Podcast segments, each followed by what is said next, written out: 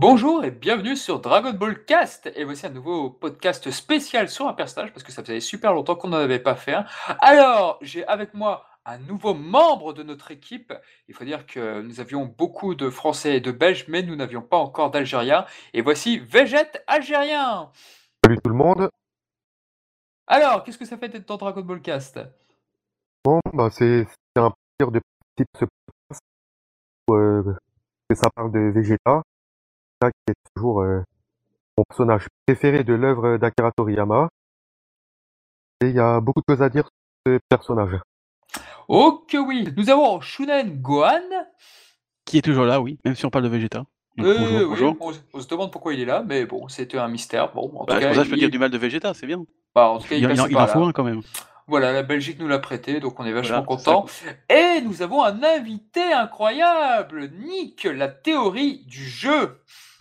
Bonsoir, et puis merci beaucoup pour l'invitation. Ça me fait très plaisir de pouvoir participer à cette émission que j'écoute toujours avec beaucoup d'intérêt. Et Merci particulièrement euh, sur le personnage de ce soir. Oh là là Forcément. là. Et ça va y aller donc sur Vegeta. Alors vous allez apprendre plein de trucs sur Vegeta. Effectivement, on va beaucoup se baser sur des informations officielles sur Toriyama, sur peut-être même Torishima, qui sait, tiens. Donc euh, voilà, il y, a- il y a énormément de choses à dire. Euh, concernant le point news, bah il n'y avait pas grand-chose vu que le chapitre, au moment où de toute façon ce podcast va sortir, je suppose que le prochain chapitre sera sorti, donc euh, ça n'a pas grand intérêt. Alors moi, une petite news très rapidement, mais voilà, c'était les 60 ans de Sega. Je vois qu'il y a eu beaucoup de podcasts pour en parler. Voilà, je tenais à faire un petit hommage sur la Sega Saturn, une de mes consoles favorites, et notamment à Shin Butoden, un jeu excellent sur Sega Saturn qui était un petit peu le chant du signe des Butoden sur Super Famicom. Et voilà, c'est un jeu qui m'avait énormément marqué. Donc euh, voilà, je profitais de ce podcast pour caser ce jeu. Je ne sais pas si on fera un podcast un jour sur les Butoden, mais en tout cas, voilà, ce jeu pèse beaucoup dans mon cœur. Que j'allais te demander s'il y avait un, il y avait un, un jeu Dragon Ball sur, sur Sega, parce que moi je j'y connais absolument rien. Mais Alors, tu as répondu. eu, alors, il y en a eu sur Mega Drive, il y a eu donc l'appel du destin, alias, euh, je ne sais plus son nom en japonais. Il y a eu effectivement Shin Butoden sur Sega Saturn, et après il y a eu Idainaru, alias euh, Densetsu en France, la Dragon Ball Z, la légende sur Sega Saturn. Et Dreamcast, euh, il y en avait un qui était annoncé, mais il a été annulé. Donc euh, voilà, pas de chance. Dans la Dreamcast, elle a, elle a, elle a mal terminé, malheureusement. Hélas, mais nous l'aimons tous. Jamais eu, Et donc je oui. pas dire. Gloire à Power Stone.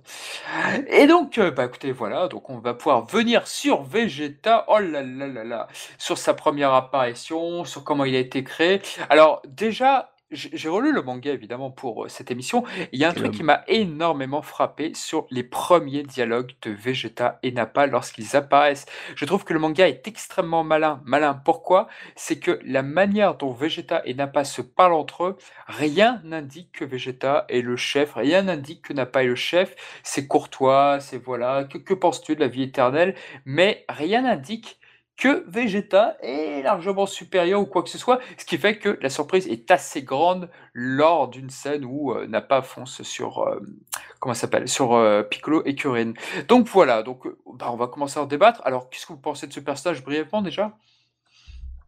Le passage, il est assez intéressant. Moi, je suis pas tout à fait d'accord, en fait. Bah, c'est l'intérêt d'un débat, hein. Parce que il y a, y a cette phrase assez intéressante où n'a pas dit, on dirait bien que le, le- la mixité entre un terrien et un, un humain, ça donne des super saiyans. Euh, je sais plus exactement ce que c'est le dialogue, mais ce à quoi Vegeta euh, lui répond oui, mais on, on veut pas, on, on veut pas en produire. Puis Napal lui demande, bah, est-ce que c'est pour euh, produire ces, des super saiyans que tu vas aller sur Terre?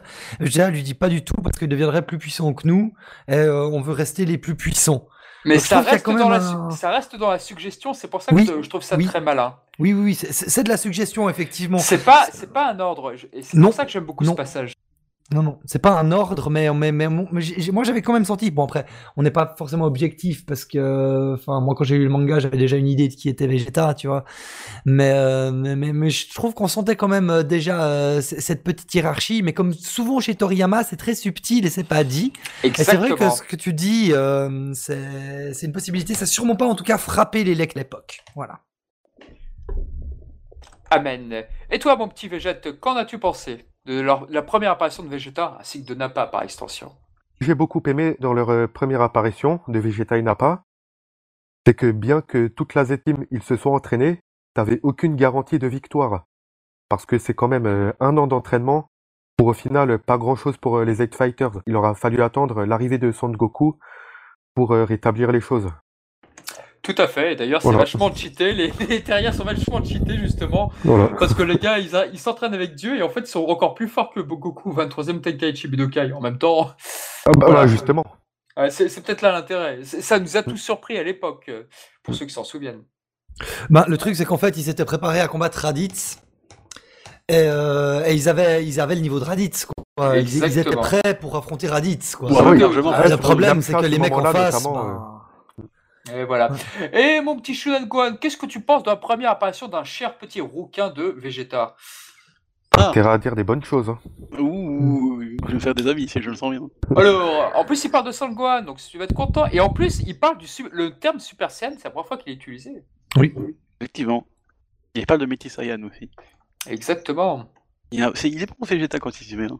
Non, mais euh, non, ce que disait Vegeta Algérien, c'est tout à fait ça. C'est vrai qu'il y a une sorte de de- d'égalité. Enfin, euh, ce que Nick disait aussi, j'étais assez d'accord aussi. C'est que, bon, on peut pas dire qu'effectivement, savoir si Vegeta était plus fort que Nappa à ce moment-là, mais moi je trouve qu'il y avait quand même déjà un sens où on voyait que Vegeta c'est quand même le gars le plus stratège, euh, euh, qui réfléchit un peu plus que ou Nappa, qui, suit un peu euh, qui suit un peu euh, Vegeta dans le sens où effectivement c'est Vegeta qui dit mais non euh, ton idée enfin dans un sens l'idée de Nappa sur avec les Saiyans de se reproduire tout ça c'était pas une bête idée mais tu vois Vegeta il voit plus loin et il dit voilà ben non ben, si on fait ça ils vont se retourner contre nous et nous on va, on va se faire on va se faire avoir.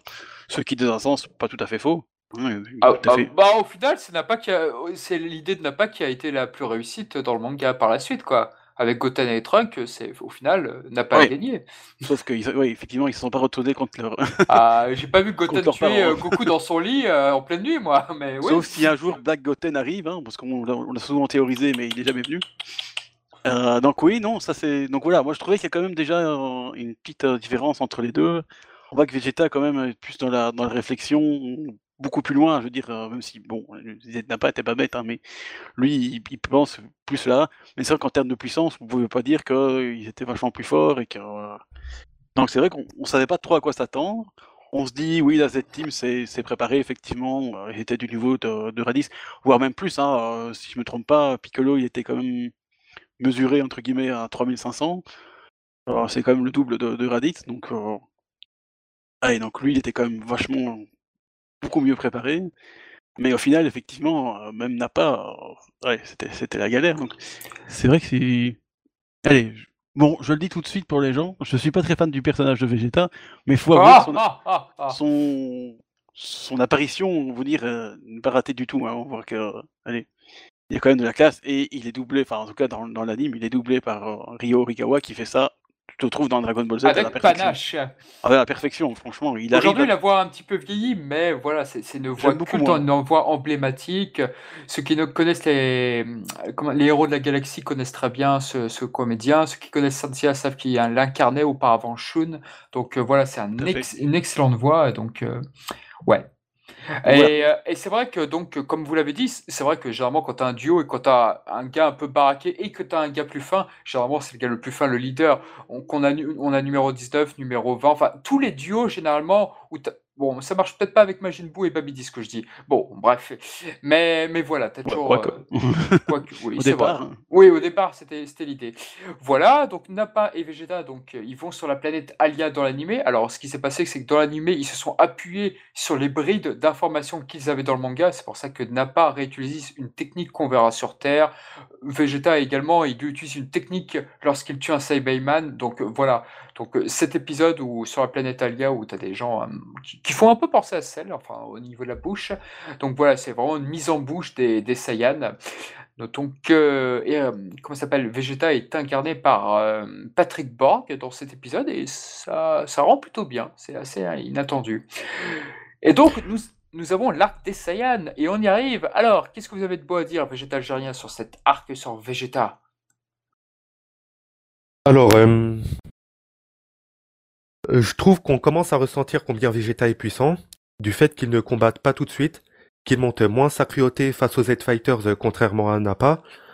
Et c'est justement ça le génie de Toriyama. Il arrive à te faire ressentir la puissance d'un personnage euh, sans même le faire combattre tout de suite.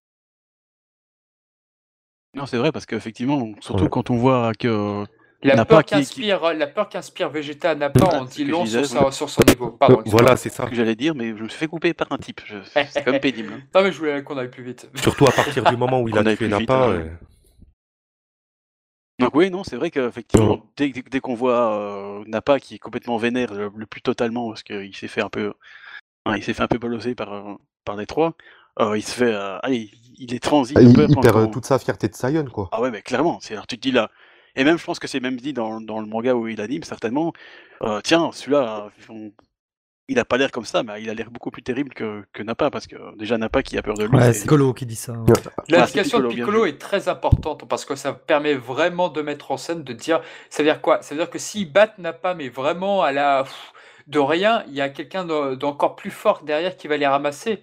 C'est la situation est totalement désespérante à ce moment-là. Ouais, d'autant que là, il y, a des- il y a déjà Yamcha qui s'est fait déchirer par un Saibaiman, euh, Chaozu et Tenchin Han sont déjà hors jeu, donc il y a déjà la moitié de la Z-Team qui est décimée, hein, au bas mot. Et euh, à ce moment-là, c'est pas forcément euh, de Gohan et Krillin qu'on attend un retournement de situation euh, inattendu. Après, on sait très bien qu'à un moment donné où Goku va arriver, la question c'est qu'est-ce qui va se passer d'ici à ce que Goku arrive, en fait? Ouais, est-ce qu'ils- est-ce qu'ils vont survivre jusqu'à son arrivée? Parce que bon, les gars, ils prennent quand même. Ah, euh, Tout le monde attendait son arrivée au moment où il faisait ce passage.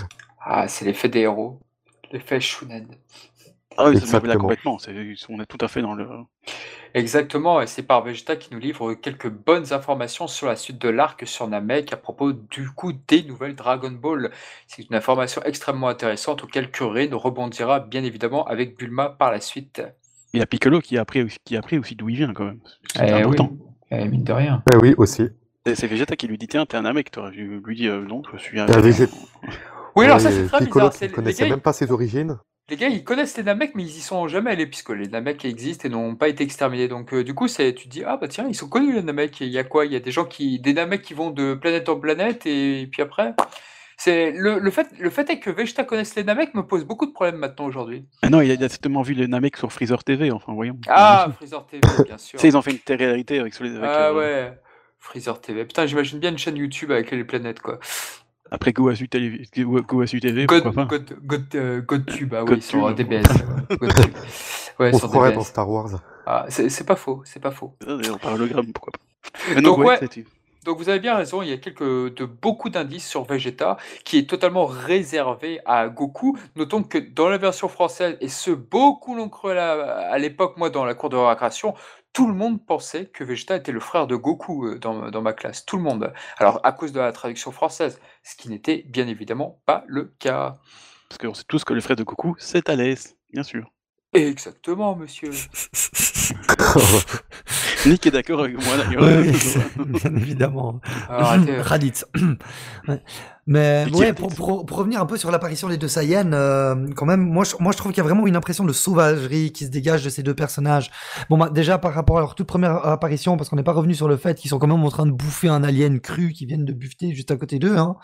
Euh, mais- mais- Censuré dans l'animé ah, ah, ah, ça je le crois volontiers. Je suis, je- je- moi je vous cache pas que je suis, un, je, suis- je suis plus manga qu'animé. hein. Team Manga, oh, Mais, c'est tout à je votre suis- honneur. Je, je- je- je suis team manga complètement. Mais bon, aussi euh, la manière Ouais, dont team Nappa anime. explose euh, la capitale de l'Est euh, quand, quand il arrive, où là on a de nouveau Vegeta qui prend le dessus hein, en lui disant mais vrai. imagine et s'il y avait une Dragon Ball? Mais il n'empêche qu'à ce moment-là il n'est pas question de puissance. quoi. On pourrait très bien avoir un Vegeta qui soit genre typiquement euh, le, qui soit le cerveau et puis Nappa qui soit les muscles. Exactement. Et, euh, et- et jusqu'au moment où effectivement euh, Nappa décide de contrevenir aux ordres de Vegeta en, en attaquant euh, Krillin ou Piccolo, je sais plus, mais un des deux. Enfin, il veut les tuer tout de suite alors Ouais, que Vegeta lui dit d'attendre. Euh, là, euh, Vegeta s'énerve, Nappa a peur, et puis là vraiment les choses sont vraiment claires, quoi. Avec Piccolo qui va dire, euh, et l'autre a l'air encore. Le gros, il est déjà monstrueux, mais il a encore peur du petit. euh, bordel, Ouais. qu'est-ce qu'on va faire, quoi. Mais, mais, Mais et puis on n'a pas parlé des Saibayman aussi. Je trouve Ouais. que c'est vraiment une, euh, une inclusion qui était très très intelligente, euh, qui, qui permet de faire briller un peu la Z-Team avant qu'elle se fasse déchirer. Et vrai. puis, Bon, euh, sauf, ouais. Mon, mon Yamcha moyen, mais c'est vrai il a Non, honnêtement, il le déchire le Saibayman. Ah non, non, non, euh, non, Yamcha, Yamcha, en réalité. Yamcha, à la- à la il se c'est- en traître. Il est bien mis en valeur, mais c'est aussi Ouais. pour t'indiquer que le danger peut arriver de tous les côtés. C'est ça. pour- Et c'est pour ça que c'est très intéressante la mort de Yamcha. Maintenant, elle a été détournée, hélas. Voilà. Mais, mais Oui, oui, l'image de la mort de Yamcha était tout autre à la base. Ouais, c'est clair. Non, non, c'est comme ça fait un choc. Et- Dès, dès le premier match, hop, t'as déjà un mort. c'est- Et puis il y avait un truc qui était fascinant avec Toriyama, c'est qu'il avait dit que oh là là, j'aime pas dessiner les villes, qu'est-ce que ça va me faire chier? Donc du coup, il fait détruire la ville euh, par euh, Nappa. Mais c'est vrai que la façon dont ça fait, comme tu le disais, Nick, c'est vrai qu'il y a une espèce de bestia, ça- c'est assez brutal, c'est assez Ouais. euh, bestial, et Ouais. on y voit que du feu. On se dit pas que oh il a fait ça parce que ça le dérangeait des, Bah, de c'est ça le, des le génie de Toriyama, C'est- qu'il arrive à faire des trucs. mais- euh, Voilà. C'est une feignasse, mais en fait, il fait ça intelligemment, tu vois. Et Ah, au final, il se prend vachement la tête, Toriyama, à dessiner les cailloux. Bah oui, quand Gohan donne un coup de pied à Nappa et que tu vois les cailloux ressortir, putain, mais ça a dû prendre des, des heures à faire tous ces cailloux-là. Voilà. Et c'est magnifique, euh, les, dé- les décors de ce, de ce passage-là en précis.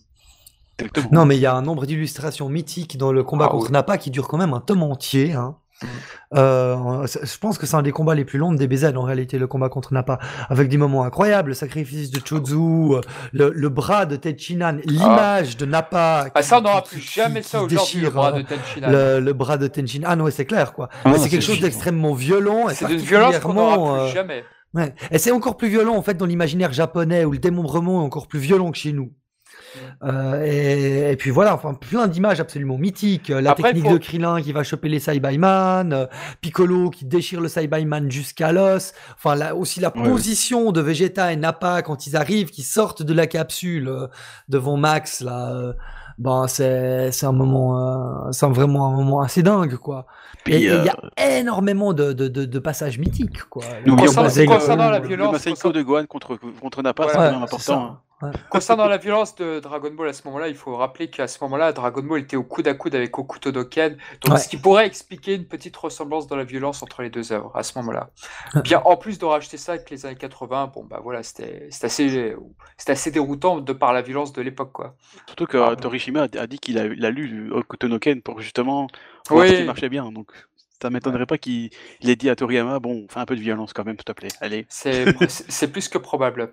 Ouais, c'est une, Voilà. Donc nous avons quelques beaux indices que, que Vegeta a déjà jugeote. Par exemple, quand on sait que Piccolo et Kuririn s'apprêtent à attaquer par surprise Nappa lorsqu'il est sur le point d'en finir avec Tenchinan, t'as Vegeta qui leur dit Ah, bah, bonne stratégie, j'espère que ça va marcher. Donc tout ça pour dire qu'il lit le jeu adverse, mais il laisse faire, il n'avertit pas Nappa, puisque justement, il s'amuse de la situation et au fond, il sait que ça va servir à rien. Mais voilà quoi. À une exception près, c'est le Kienzan. hein. Pour aller dans ton sens, il y a aussi un vrai, moment où il vrai, commente euh, les mouvements de Krillin et il dit ah c'est joli niveau mouvement. Donc ça permet de mettre quand même en valeur euh, la. Z-Team et tout. euh, ça fait très très intelligemment. euh. Moi j'aime beaucoup tout le rôle que Krillin tient dans cet arc et puis dans l'arc Ah oui. Namek, même si c'est pas le, le- le sujet. Mais il y a quand même le coup du Kienzan parce que fondamentalement s'il n'y avait pas eu Vegeta, Krillin l'aurait eu au Kienzan. Bon, en même temps, Ah oui, euh, il, aurait, il aurait jamais fait le Kienzan euh, si parce que jamais Toriyama aurait tué Nappa comme ça quoi. Exactement. Scénaristiquement, il l'aurait pas permis, mais tu te dis putain, Ouais. Mais mais il y a ce moment-là, et c'est la- et c'est le seul moment où Vegeta intervient, c'est soit pour arrêter Nappa, ou soit quand vraiment Nappa est à ça de perdre en fait. Mm. Euh, Et là, il Ouais, clairement. intervient. ouais. Parce que sinon, ouais, c'est clair que Keiza, là, il est coupé en deux. hein, c'est- D'ailleurs, c'est bien comme tu dis, ça, ça mettrait en valeur le- la technique de Krillin, qui quand même, entre guillemets, euh, sans vouloir mettre, euh, être, disons, n'est qu'un simple terrien, et il arrive quand même à, avoir un- à, faire, à, sortir une technique qui, quand même, aurait pu tuer un, un, un Saiyan qui est, qui est allez, euh, considéré comme, un, comme une élite. Hein, donc, euh, bon. Même moi qui suis pro. Tenchinan, que j'a- j'adore Tenchinan, même moi, c'est vrai que là je reconnais que le Kiko de Tenchinan n'a pas, n'a pas tué Nappa. Or, euh, Kuren, lui, aurait effectivement pu tuer euh, Nappa. Donc tu te dis, putain, c'est sacré exploit, euh, petit gars. Ouais, j'avoue. Mm. Mais voilà. Bon, après, c'est la spécificité de la technique aussi. Elle est quand même sacrément cheatée. D'ailleurs, euh, le Kienzan, euh, c'est un peu comme le Mafuba. hein. Ça aurait pu être la solution à pas mal de problèmes dans Dragon Ball, fondamentalement. On l'a vu dans DBS. Mais bref, pour Freezer. revenir quoi. sur Vegeta, euh, donc euh, on va peut-être passer au combat emblématique Goku euh, Vegeta, parce que Ah, je crois que c'est un combat, que, euh, un combat incroyable. C'est un combat qui était paru dans le Weekly Shonen Jump en couleur. C'est c'est dire à quel point cet affrontement était attendu. Il se passe en plusieurs actes et la manière qu'a Toriyama à se renouveler dans, cette, dans ce combat qui ne ressemble à aucun autre. Il ne ressemble pas à Piccolo Taimao, il ne ressemble pas à, à Piccolo bah, lors, du, vin- lors du tournoi. Donc il ressemble à aucun autre combat. Et la manière dont il est tourné, bah, moi je le trouve super original, enrichissant. Et c'est toujours un plaisir de le relire. Alors, à 250%, alors on- donc on a toute la première partie du combat, fondamentalement, c'est c'est le Kaioken, mais surtout, il y a un véritable enjeu derrière tout ce combat, euh, qui est en fait celui euh, de l'élite contre le basse classe, ou plus communément de La la, personne de rang Ça, c'est un bon point de vue. contre, De ce point de vue-là, c'est pas contre mal. celui qui s'est construit lui-même. Et tout cet enjeu-là, je le trouve très intéressant pour comprendre aussi Dragon Ball en général, quoi. C'est-à-dire, euh, ben, puis, puis l'esprit shonen, quoi. C'est-à-dire que quel que soit le rang dont tu es issu, avec énormément de travail, tu peux arriver. Et dit comme ça, ça paraît super stylé, réalité, Goku perd ce combat. Très clairement, hein. clairement. Très clairement, Oui, Goku perd clairement, il perd. Donc, donc la morale qu'il y a derrière, Mais il n'y a Elle pas est- d'idée dans Dragon Ball. elle est, elle est, elle est différente. C'est que c'est pas seulement euh, que avec beaucoup d'efforts, tu peux dépasser l'élite de Oro, mais c'est surtout que l'union fait la force, au final. Et c'est le premier combat de Dragon Ball qui est basé sur cette idée-là. Parce que contre Piccolo Daimao, euh, on a tout le contraire. Tenchi Han ne sert absolument à rien. C'est presque choquant la manière dont il est disqualifié. Enfin, il va vaguement intervenir à un moment donné, mais voilà. Il fait juste un petit kick Euh, il fait une danse d'olaire et puis il est épuisé, le pauvre, il veut plus rien faire. Contre euh, Piccolo Junior au Tenkaichi Budokai, euh, ben, euh, c'est c'est le seul homme, homme du oh même Dieu ne peut rien faire contre Piccolo. Alors que les mecs ils se battent depuis des heures, le gars il est lessivé, il en peut plus, mais tous les autres ne servent à rien autour. Et là par contre c'est l'exact contraire et c'est un des très rares combats dans Dragon Ball où il nous est montré que l'union fait la force. Exactement. Et c'est pour ça que ce Euh, combat est génial, c'est-à-dire que tous les personnages sont réquisitionnés, même Oui. Yajirobe à un instant euh, magnifique, quoi. Et c'est pour ça que et deux instants. Et c'est pour oui, le deuxième est très rigolo d'ailleurs. Mais c'est- pour ça que j'adore ce combat d'une force, c'est que généralement tu as des personnes comme tu l'as dit Nick, oh là là, je- oh, son niveau est trop puissant, je ne sers à rien. Là, tout le monde est obligé d'intervenir parce que c'est la fin. Et c'est pour ça que tu as, cette impression de se dire même même Kame Céline s'il était intervenu je suis persuadé qu'il aurait, ça aurait été mémorable parce que c'était vraiment le truc de la dernière fois, c'était vraiment l'invasion d'aliens. Et donc, comme on l'a dit, donc Vegeta, ça se passe en plusieurs étapes. Ce qui est très intéressant, c'est que tu as le niveau de Vegeta qui surpasse allègrement celui de Goku. Cette fois-ci, c'est pas comme Pico Daimao où ils sont à, à égalité. Non, Vegeta est largement supérieur. Et ce Goku, il ne peut que le prendre l'avantage, mais brièvement, en mettant son corps en jeu, en, met, en voilà. C'est- horrible avec le Kaioken, avec cette technique un peu cheatée. Mais voilà. Et puis Vegeta, il fait preuve d'une arrogance et tout. Et c'est vrai qu'on va le dire plus tard, mais Vegeta, quand il, quand il domine les combats, mais qu'est-ce qu'il est bavard, ce mec-là. Que ce soit face à Zabon, que ce soit face à Goku ou Dodoria, ou, euh, ou numéro 19, mais putain, c'est une pipelette, ce mec-là. Ah, il a bien frimé, hein, ça c'est clair. Ah, Ah, la, fameuse fierté Saiyan en fait. C'est ça qui fait C'est que emblématique le du personnage. ouais. Puis Mais il aussi, il a- C'est ce qui fait sa gars, personnalité, c'est voilà. Voilà, Oui, c'est voilà. ça. Puis il, Un a une, comme on l'aime. il a une endurance et un, il, il il est, c'est un survivor, le gars, quoi. Parce Ah non, mais il est euh, la- increvable. Ah Voilà, oui, combinée de increvable Goku, sur ce combat. Gohan, euh, Krillin et Yagyu Robe aussi quand même. Bah, il- malgré tout, euh, encore Gohan Ozaru aussi en plus. Euh, et tout ça, bah, il est toujours pas mort le gars quoi. C'est quand même incroyable, je veux dire. Bah, ça fait très film série B, enfin pas série B, mais ça fait vraiment très film d'horreur. Moi, ça m'évoque vraiment un peu les aliens ou les trucs comme ça. Ça m'évoque, ou voire même Scream qui a été fait bien après. Attention, euh, le gars va revenir pour un dernier sursaut. Pour moi, Vegeta, c'est pareil. Et je vais vous faire une petite révélation. Quand j'étais gamin, quand l'épisode est passé sur TF1 la première fois, quand euh, Vegeta se prend le Genkidama, euh, moi, je me suis planqué derrière mon canapé parce que je m'attendais à une sorte de jumpscare, quoi. J'avais super peur. Je fais, oh putain, hein, il est pas mort, je suis sûr. et voilà. Et bah oui, j'avais 12 ans, j'étais trouillard, quoi. Non, mais mais c'est drôle quand même, je veux dire. Puis à un moment, quand il, se quand il est. euh, euh, justement, quand il se réveille d'un coup, là, toi, et, euh, justement, parce qu'il il s'est pris le Genkidama, il retombe par terre, il est inconscient pendant un moment, puis tout d'un coup, il dit Ah bah non, c'est- votre tombe qu'on va creuser plutôt. Ah là là, une tombe quand pour même, vous, un peu, oui, hein. c'est vrai. Et je crois qu'il s'adresse à Yajirobe à ce moment-là.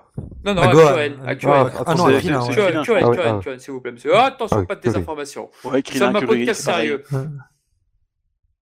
Non, mais c'est vrai, donc voilà, c'est vrai que c'est c'est flippant, et tu dis, mais putain, il est pas mort ce type, quoi, c'est quand même. euh, je veux dire, Mais il ça faut faut pas Non mais tuer, tout quoi. ce qu'il ramasse quoi, je veux dire déjà il se ramasse le Kaioken x3, je sais pas si vous vous souvenez de la violence Ah, le des échanges de Goku. Moi je me x4, souviens hein. m'être passé, euh, passé la x20? cassette.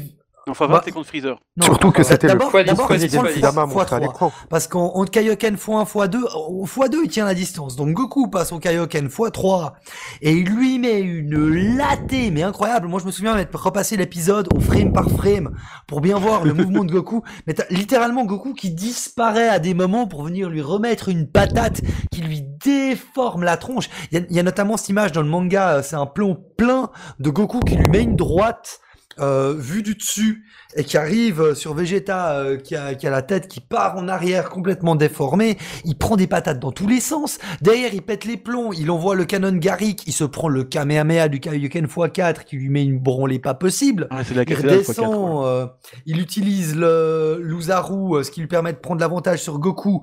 Derrière, les autres arrivent, il se fait quand même couper la queue. Euh, pour un Saiyan, c'est pas rien de se faire couper la queue, même si elle est entraînée. Derrière, euh, derrière, il va se ramasser un Genki Dama. Ensuite, il y a un Gohan qui va lui tomber dessus. Non, mais c'est hallucinant tout ce qui se ramasse, quoi. C'est vrai. Et il y a un coup de sabre de aussi Robé. Hein. qu'il prend, quoi. C'est fou, quoi. Et le coup de sabre dans le dos de Yajirobe, c'est juste en plus. Moi, ce, qui moi, ce que, Oh, ce que j'ai truc de trouvé très malin, ce que je trouvais très malin, c'est l'utilisation du Kaioken. Parce qu'on Oui. sait que ça a marché face à Nappa. On sait quel effet ça a eu pour Nappa. Et au début, ça marche très partiellement sur Vegeta. Et puis au final, le gars se relève et il donne un coup de pied à Goku et te dit Ah, si c'est ça ton, ta limite, je Ouais. suis déçu. Et je trouve ça très malin parce que ça te dit Ok, ça ça l'a un peu blessé, mais ça suffira pas. Il Ouais. faut trouver autre chose. Et rien que ça, et le, et le chapitre se termine comme ça. Et là, tu dis Putain, mais comment il va faire? Voilà. C'est génial. La fin de ce chapitre est géniale. Mhm. Ah, il s'est fait, il s'est fait des, des cliffhangers. Hein, le, Ouais, alors Voilà. c'est qu'il est pas censé pouvoir monter au-dessus, quoi. Et finalement, il va forcer, et puis c'est ça qui va, le- qui va, qui va, qui va faire qu'il va se faire avoir. D'ailleurs, ça c'est intéressant parce que dans le traitement du combat contre Moro, hein, sans vouloir euh, blabla, mais on, on- est aussi un petit peu dans ce genre de thématique-là. On Ah, va plus loin ah, que tu ce fais un job de prévu, 50 ans, euh, quoi. voilà, quoi. Ah, Ouais, non, mais la, la thématique est assez similaire, hein, en réalité. Ah, pour Oui, moi, Moro, je- le vois pas se faire battre par la force, justement. J'ai l'impression que la thématique est de d'aller autre se faire part que la force le brute. Mais peut-être que je me trompe après. Non, mais dans le, dans, dans le chapitre actuel, enfin, dans un des deux chapitres juste avant, là, euh, on a Goku qui vient le combattre en Super Saiyan divin. Ouais, j'ai vu. euh, en ultra instinct super saiyan divin et euh, ben il est censé justement euh, pas pousser le truc et dès qu'il pousse ben en fait euh, il fait des dégâts à son corps et du coup il prend le dessous et c'est un peu ce qui se passe avec Vegeta finalement. Vegeta il le sait pas tout de suite. D'ailleurs à un moment donné Yajirobe intervient et Goku le lui dit. Ben oui là je lui ai mis un gros coup mais maintenant je suis extrêmement diminué. S'il revient il faut que je l'achève direct sinon c'est lui qui va m'avoir. Et puis c'est un petit peu ce qui se passe. hein. C'est comme ça que Goku se fait avoir par Moro euh, sur Terre. Il le pousse à aller trop loin par rapport à ce qu'il voulait. En tout cas, Goku doit terminer le combat vite pour pouvoir en finir contre Vegeta. Il n'y arrive pas parce que Vegeta encaisse trop bien. Et c'est pour ça que Goku perd fondamentalement et qu'il va avoir besoin euh, du reste de la Zem Team euh, pour terminer le combat. Moi, ce que je voulais dire, c'est que euh, dans, pour le 30e des anniversaires, euh, Toriyama avait effectivement dit que euh, on lui avait demandé de ne pas tuer Vegeta parce que les fans appréciaient énormément Vegeta. Oui. Donc, on- ce sketch a été montré. Il y a même un scan là sur Twitter qu'on reprendra pour la vidéo YouTube. Et a priori, donc Toriyama, qu'est-ce qu'il a fait? Bah, il a dit bon bah ok. Je ne suis pas Vegeta et c'est ainsi qu'il a créé Freezer. Il voulait créer Freezer en compensation pour dire finalement ce ne sera pas Vegeta l'ennemi ultime mais ça sera Freezer. Et au final il n'y aura pas de round 2 avec, Free- avec Vegeta ou quoi que ce soit puisque voilà c'est Freezer qui va prendre le pas. Je dis, il va Mais, d'ailleurs, euh, on en parlait euh, en, en off avec Gohan, mais les, les points communs entre le Vegeta de l'arc Saiyan et Freezer sont vraiment légion. Euh, Il y, a, y a cette facilité à tuer euh, ces sous-fifres, hein, avec, parce que finalement on l'a pas encore dit, mais c'est bien Vegeta qui tue Nappa, enfin tout le monde le sait, quoi, mais voilà. Mais il y a cette facilité-là, il y a cette arrogance qui caractérise les deux personnages, qui sont absolument sûrs qu'ils vont l'emporter, qui ne supportent absolument pas d'être mis en difficulté, et puis qui vont aller puiser de plus en plus dans leurs ressources, parce que Freezer aussi, hein, il prend cher. euh, Enfin, je veux dire, euh, les, Ah oui, les oui, deux, ils vont s'enchaîner, euh, leur Genki Dama, leur machin, leur, clair. leur Kamehameha, euh, Kaioken x 250 000, etc., etc. Euh, Kaioken divin, ouais. ultra instinct. Mais, mais au niveau des, des deux personnages, il y a quand même pas mal de similitudes du personnage hautain, de haut rang, qui prend les autres de haut et qui, et qui traite euh, Voilà ses pourquoi subalternes, ils se euh, détestent, ils se ressemblent. Ouais. Il y a, il y a- il y a aussi un peu de ça. Ben... En même temps, Parce, que, le- parce que Freezer traite Vegeta finalement comme Vegeta traite les autres et c'est un traitement qu'il supporte pas. Ah oui, Voilà, la fierté Saiyan, Ouais. ça fait pas du bien. Donc ouais, faut pas faire ce qu'on ce qu'on fait aux autres, qu'on voulait pas qu'on fasse à nous-mêmes. hein. Ah, On a tout compris. tout à fait. Exactement. Donc voilà. limpide. Donc, euh, donc voilà, je ne sais pas si vous trouvez incohérent quand, par rapport aux premières planches de Vegeta et Nappa, le fait que ceux-ci étaient en fait sous les ordres de Freezer. Bon, apparemment, Freezer, lui, a espionné. Bon, on va pas refaire tout le manga, on, on sait tout, tout ça par cœur. Après, effectivement, sur Namek, donc euh, Vegeta se rebiffe, donc on a le droit à de délicieux combats. Moi, personnellement, j'adore le combat face à Zabon, enfin le premier round, évidemment. Mais Pourquoi pas le euh, deuxième, hein, hein? Oh, le, le deuxième est un peu moins. Bah, le deuxième est très intéressant parce qu'en fait, tu te dis, bah attends, comment il va faire Vegeta? Il va vaincre Zabon par la ruse, puisqu'il il s'est pas entraîné, il a rien fait et tout. Eh bien non, Toriyama va en profiter pour glisser une petite règle sur les comme quoi ils deviennent plus forts lorsqu'ils frôlent la mort. Bon, ça sera un peu démenti avec Gohan face à Majin Buu. Quoique à ce niveau-là, on peut dire que voilà, Gohan a peut-être progressé, mais que c'est de rien. Tu sais, quand Gohan se fait soigner par Dende face à Majin Buu, euh, Que ouais, ouais. On pourrait, hein, mais... mais bon, parce que Majin Buu il rétorque que voilà, son potentiel n'a absolument pas augmenté. Après, ça Euh, servait pas à l'histoire à ce moment-là. hein. Voilà, ça ne servait Ici, plus ça à sert, à, l'histoire. ça, sert à l'histoire quand même. Ça sert à l'histoire, puisque voilà, euh, Toriyama a besoin que Zabon soit vaincu, donc euh, voilà, ça, ça sert petit peu raison, à parce ça. que c'est un personnage de merde, de toute façon. ah, d'un coup, euh, Pardon. Mm. Euh, qui n'a plus de mots d'un coup. Non, mais les, les, Non, mais les- j'adore, les- ça les Power Up, ils sont très intelligents dans cet arc-là. Mais euh, derrière, euh, effectivement, euh, si- s'il avait suffi. euh, Là, là, ce qui est intéressant avec euh, les Z Power Up, c'est que ben, c'est un arc où on n'a pas de Senzu, ou quasiment pas, et où les possibilités de se soigner, elles sont moindres. Euh, Ouais, il y a juste la donc, machine euh, médicale, mais c'est tout. Quoi. Ouais, il y a la machine médicale et puis il y a Dende, quoi, en gros. Ouais, euh, ça s'arrête là. Hein.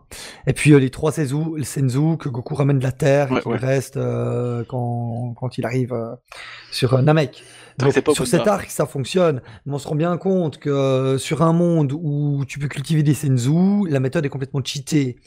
Donc ça fonctionne sur Namek, mais après, ça pouvait pas rester à des fins scénaristiques, tout simplement. Voilà, exactement. Donc, euh, Non, après, aux fans de Toriyama, on n'a jamais reparlé. C'est à chacun des fans de s'inventer sa version de pourquoi ça fonctionne plus. Mais fondamentalement, heureusement que cette idée a été abandonnée. Quoi. Moi, quand, moi, quand j'étais gamin, qu'est-ce que j'ai trouvé con, les tarés? Je me disais, mais putain, vous avez Dende au lieu de combattre Freezer. euh, Dites à Dende d'aller au vaisseau de Freezer et de soigner Goku, ça ira plus vite. Ouais. Ah, Ouais, mais bon, sinon l'histoire avance, avance trop vite, c'est pas drôle. Mais Ah, ils savent pas à ce moment que Dende peut soigner les gens. Ils l'ont Ils su avec apprennent Gohan. Ils l'ont su- pendant Ouais, le, com- ça, c'est- le combat contre Freezer. Oui, c'est à ce Et là, euh, ça, tu en peux fait. difficilement aller vers Freezer et faire Attends deux secondes, euh, attends, poteau, Ouais, là, on fait la petite pause, on va aller Ouais, soigner Goku. Euh, revenir. allez, Ah. euh, c'est l'heure de l'apéro. hein. Sur un malentendu, c'est possible, monsieur. Trêve de Mars. hein, ouais. Bon, après, ouais, sûrement. Ouais, non, il n'y a pas non plus. Donc voilà, donc on apprend pas mal de choses en tout cas sur Namek à- par rapport au Ginyu. On sait que par exemple Rikum appelle euh, Veget- Vegeta-chan, ce qui est loin d'être valorisant pour le, Mhm. le Ah, prince. Saiyan. Ah, carrément. Donc il se Moi j'adore Vegeta dans ses humiliations. La- L'humiliation que lui inflige Rikum, moi je la trouve parfaite. C'est l'une des meilleures pour moi. Ouais, il est incroyable ce combat. hein. Ah, ce incroyable. combat est Alors, Encore une fantastique. fois, avec euh, Rikum, c'est aussi un, c'est un tank, mais c'est- abusé, quoi. Je veux dire, J'avoue. t'as beau lui faire ce que tu côté, veux. C'est une manière de mettre en valeur le Ginyu. Oui. Exactement. Oui. Ouais, et puis, euh, et puis, et puis du coup, ben, le, le power-up incroyable de Goku. Mais en fait, moi, Voilà. dans tout cet arc Namek, ce que je trouve le plus intéressant avec Vegeta, c'est que pour la première fois dans Dragon Ball, on n'a pas un combat frontal. C'est-à-dire que jusque-là, dans Dragon Ball, on a toujours eu deux camps qui s'affrontent. Un Goku contre le commandant Blue, euh, Goku contre l'armée du ruban rouge, Goku contre Piccolo, machin, machin. Là, il y a toujours camps. deux camps. Et là, il y a trois camps. Il y a les terriens, il y a Freezer et Vegeta. Et Vegeta, c'est vraiment l'élément perturbateur de toute cette histoire euh, qui rend euh, l'arc Namek si intéressant, finalement. Euh, parce qu'on quitte vraiment complètement euh, cette progression euh, défaite, entraînement, revanche qu'on avait dans Dragon Ball jusque-là, ou pas loin, tu vois, enfin, entraînement, combat, pour euh, avoir en fait euh, des, des- des phases de scénario un peu plus développées. Toute la phase où Vegeta vole les Dragon Ball dans le vaisseau de Freezer est incroyable. Ah oui, Sérieusement, la mise en scène est folle. Puis il a- sa stratégie, elle est, elle est excellente, quoi. Je veux dire. euh, Ouais, et puis il est pas si rapide que ça. La, manière dont il j'envoie mon machin, etc. lance mes Dragon Ball, et ensuite je me casse Ah, c'est vraiment quoi. Bah, c'est très intelligent parce que c'est très très fin. C'est intelligent parce qu'en fait, tu vois que Vegeta, tu, tu peux dire, ah, c'est un, Goku négatif, Vegeta, mais c'est quelqu'un d'extrêmement rusé, c'est quelqu'un qui vraiment utilise, utilise beaucoup sa tête. Je trouve que Toriyama met parfaitement bien en valeur ça. C'est Ouais. vraiment- il le met plusieurs fois en valeur. La manière dont il vole les Dragon Ball, c'est c'est très rusé. Le gars, il fait un trou dehors. Bon, bah, évidemment que n'importe qui va penser que, voilà, il s'est sauvé dehors. Et personne penserait que, voilà, il a, il a volé les Dragon Ball. Et là, tu, Freezer, qui a une force incroyable à ce moment-là, il se fait prendre de vitesse. Tu fais putain, c'est c'est- Ouais, un exploit de fou. là, mais c'est- Il se fait c'est- ruser, quoi. Il se fait vraiment ruser. C'est- Et là, Eh, c'est vrai que ça contrebalance l'esprit un peu de Dragon Ball où le plus fort est forcément le plus, euh, le plus le, le plus malin, alors que là, pas du tout. Non, VG Freezer est au-dessus de lui, mais ça n'empêche pas que il y a de l'intelligence Et, Vegeta. et- et tout l'équilibrage entre les trois camps, il est très bon, tu vois, parce que t'as Freezer qui est supérieur à Vegeta, qui est supérieur aux Terriens, mais les Terriens, c'est ceux qui peuvent détecter les puissances sans problème, Vegeta, il a de la peine, et Freezer peut pas du tout, une fois que les détecteurs sont détruits. Une fois que les scooters sont détruits, c'est Ouais. fini, ouais. Et, et ça, c'est hyper subtil. C'est très que- malin, ouais. Euh, tu vois cet équilibre entre la puissance et l'information. Et puis cette scène incroyable de Vegeta avec Gohan euh, et la fameuse montre euh, quand Gohan a la dernière Dragon Ball qu'il a need retrouvée. Oh, Ah, c'est incroyable. moyen de le contourner. tout est- ouais. C'était magnifique. Puis Non, ce dessin des beaucoup trop de Bizawa moments aussi, euh, n'est-ce pas, Hugues? Tout à fait. Dans Le un dessin des sens, Bizawa, l'animateur là, qui a fait Si le on- plan de Vegeta. oui, bah oui, oui, bah oui, c'était Ouais. bien moche. Mais en plus, si on a parlé de Gohan, justement, c'est que Gohan, là, il, il arrive aussi à enfumer un peu Vegeta, parce que du coup, il Ah, dit mais oui, il se prend une maintenant, sacrée c'est- mandale. hein. Ouais. Euh, il veut dire, euh, oui, il se prend une mandale, mais en même temps, il a, il a sauvé sa, il a sauvé sa Dragon Ball. Ouais, quoi, Et il a En été en fumant. Vegeta, quoi. Ouais, c'est ça qui est génial, c'est que t'as Kuririn qui va dire au grand, au grand prêtre Oui, vous en faites pas, je vais protéger cette Dragon Ball au péril de ma vie. Bon, il la donne à Vegeta, pas de chance. Mais aux, compensations, ils ont quand même une nouvelle Dragon Ball. Donc, euh, Voilà, voilà. et Gohan arrive à aussi. Donc c'est- c'est bien qu'il y, a une- il y a- une stratégie, une contre-stratégie, machin, ils s'enfument tous l'un et l'autre. et c'est- Il y a juste Freezer qui aime, qui aime bien faire juste le bourrin, mais voilà, c'est c'est intéressant comme, comme saga, même si bon, vous pensez bien que c'est pas ma préférée. Mais il y a une sorte de. Oh. de, de... Avant Euh. le combat contre Freezer, qui bon, va être très long, euh, il va durer 5 minutes, euh, il y a toute une stratégie, une espèce de, de, de partie de chasse comme ça, Ouais. et, euh, Qui est vraiment très, très cool, c'est- malin parce qu'effectivement, t'attends qu'une chose, c'est qui est-ce qui va savoir le premier que les terriens sont là Est-ce que c'est Vegeta qui va s'en apercevoir ou est-ce que c'est les... c'est Kuririn qui va s'apercevoir que Vegeta est sur Terre? Au final, c'est d'abord Kuririn et Mhm. Gohan qui s'en aperçoivent, ensuite c'est Vegeta, donc c'est vraiment un jeu de chasse. Et bizarrement, c'est exactement ce que j'adore dans Hunter x Hunter actuellement via l'arc actuel, c'est de savoir quand est-ce que Kurapika va savoir euh, si la brigade fantôme est là ou inversement. C'est un truc comme ça. J'adore ce genre de thématique. Donc dans Dragon Ball, oui, je trouvais ça passionnant et Toriyama l'a vachement bien ma- Voilà, c'est ça Et, vraiment, euh, moi je dirais que la scène emblématique de toute cette première partie avant le combat contre Freezer, c'est clairement cette scène où il y a Krillin qui vole avec la Dragon Ball dont tu parlais, qui est poursuivi par Vegeta, lui-même poursuivi par Zabon. va. C'est incroyable. Quoi. Ouais, c'est les fous du Euh, volant stylé, version. Dragon. Ouais, non, mais elle est stylée cette scène. Quoi. Les fous du volant version Dragon Ball, ouais, c'est vrai que Ouais. c'était très drôle. C'est vrai que du coup, Vegeta est dans tous les, dans tous les, dans tous les coups, entre guillemets. hein. Alors, Et- t'as... Hmm.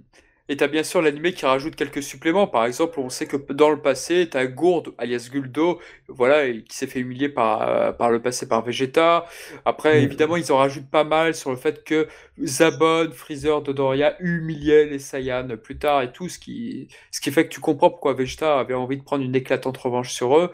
Et puis après arrive le combat face à Freezer. Alors au début, face à Freezer, tu fais Waouh, Vegeta, il a vachement progressé. Il est passé de 30 000 à un mec qui arrive à rivaliser un mec qui a 530 000. Tu fais Waouh, c'est pas Ah, mal. c'est la sieste de Vegeta, ça, je reconnais. Ah, je Ah, la fameuse sieste, hein, c'est. Ah, c'est- la meilleure idée de, de Toriyama. Ah, la la, sieste. co- la colère de Vegeta face à Koren et Gohan euh, lorsqu'il y a Polonga, c'est- génial, c'est super. Ouais. Non, la, la- la plus grosse colère qui est impressionnante dans cette saga, c'est quand Vegeta se rem- remarque qu'en fait il s'est fait enfumer par Gohan, tu vois. Et il repart Ouais, comme ça, ouais, il, part à toute vitesse, il gueule. Ah, c'est vrai. c'est Rikawa, vrai. je trouve, dans l'anime, il fait un travail de, de malade Oui, là-dessus. C'est il fait incroyable. péter la voix. C'est. Mais Ah non, cette scène, même elle est toi, tarée, même toi, tu flippes tellement, il- alors que c'est pas, c'est pas ta faute. il a hein, mais- les yeux exorbités, Voilà, c'est ça. injecté de sang comme Ouais, ça, quoi. C'est le énorme, Vegeta quoi. qu'on aime. On ne ça, roule ouais. pas Vegeta impunément. Ah ouais, bah là. euh, Mais du coup, c'est c'est- voilà, c'est Vegeta, il a quand même arrivé à inventer des trucs. hein. C'est c'est pour ça que quand il le trouve, Kurin, là, à, côté du grand prêtre, euh, du grand chef des Namek, je le trouve très conciliant pour quelqu'un qui avait envie de les éclater euh, quelques jours avant. Où je Bah, ça, dans Waouh, un sens, il il est- s'est il est calmé entre temps. Il est intelligent parce qu'il voit, euh, il voit très bien que bon, il est, il est déjà pas tout seul parce qu'il y a Dale aussi. Euh, bon, qui est quand même pas une puissance euh, négligeable. Et bon, il se calme tout de Et suite. puis et voilà. surtout, il y a le commando Ginyu qui est en train d'arriver, quoi. Et, Voilà, surtout, et surtout qu'à ce moment-là, Nel, je Oui, pense qu'il était un peu plus fort que Vegeta, mais bon. Oui. Et déjà, Ouais. oui, mais quand Clairement. même, c'était pas un- Très clairement. Ah, il cachait bien son journal. Et donc, on a le fameux combat entre Vegeta et Freezer. Un combat extrêmement triste, placé sous l'émotion. Un combat où le narrateur est là. Parce que c'est vrai qu'on a beaucoup de fois le narrateur dans le manga, je parle. Et il intervient très, de moins en moins dans Dragon Ball. Et puis là, bah voilà, c'est c'est le narrateur. Dans, alors que dans l'anime, il s'agit de Kaio. Pourquoi Kaio bah, Parce que c'est aussi la voix du narrateur, tout simplement. c'est pratique. Ouais, après, on, pratique. on a peut-être vite un peu passé sur le commande de Ginyu parce que bon, il, Oui, contre je- vous en il s'est pris- prie. il s'est pris, il s'est pris une, une branlée, mais on voit qu'après, il, reste quand même stratège parce qu'il arrive à tuer le Guldo euh, d'un coup de manchette euh, Voilà, il achève Buta, il achève euh, Rico. Voilà, tout ça. Et puis en plus, une fois que. Ah, puis la trahison Goku- de Goku. ouais. Voilà, c'est ça. Il est avec Goku, ils vont se battre contre Ginyu, et puis hop, il y avait Vegeta qui se bat. Toi, encore, il est toujours dans la stratégie, dans, dans la réflexion, Ouais. et tout ça. C'est C'est l'électron libre, quoi. C'est vraiment C'est ce que je disais. C'est l'électron libre entre les deux camps euh, qui permet de, de toujours relancer l'intrigue euh, et, et de donner vraiment du corps, quoi. La, la saga Namex en Vegeta, honnêtement, c'est dur de Oh, la alors, rendre alors, intéressante, quoi. alors, pas intéressant. Avant de passer la parole à Vegeta algérien, il y a un truc que je trouve un peu abusé, c'est-à-dire qu'en fait, t'as as Vegeta qui fuit le combat, mais en réalité, euh, à ce moment-là, quand tu penses à son combat contre Freezer, tu te dis putain, mais en fait, Vegeta il était largement supérieur au commandant Ginyu en fait à ce moment-là. Mais c'est juste euh, voilà que scénaristiquement, Toriyama n'avait pas encore tout prévu, tout planifié, donc ce qui pourrait expliquer cet attrait-là, en plus d'être usé, puisque voilà, comme Goku est occupé à ce moment-là, bon bah c'est parfait, il peut s'occuper des ça- Dragon Ball. Ça, ça va, ça va parfaitement, même si effectivement il aurait pu, mais c'est tout à fait Vegeta, je trouve. Ça, ça, se reprend qu'à moitié en fait. hein. Alors Vegeta, qu'en pensez-vous du commandant Ginyu par Vegeta? Alors, je ne vais pas cacher euh, que contre le commando Ginyu, Vegeta, surtout Ah, servi à les mettre en valeur. Sauf contre Gourde. Euh, Contre Gourde, euh, c'était euh, que Lilin et Son Gohan euh, qui étaient en train de combattre. Vegeta, il a fait, il a que fait conclure le combat. Et contre Rikum, euh, à, à part mettre le personnage en valeur, il n'a pas servi à grand chose. Bien que le personnage ait été stratégique, au final, il s'est fait humilier. Il aura fallu attendre Son Goku pour conclure la situation.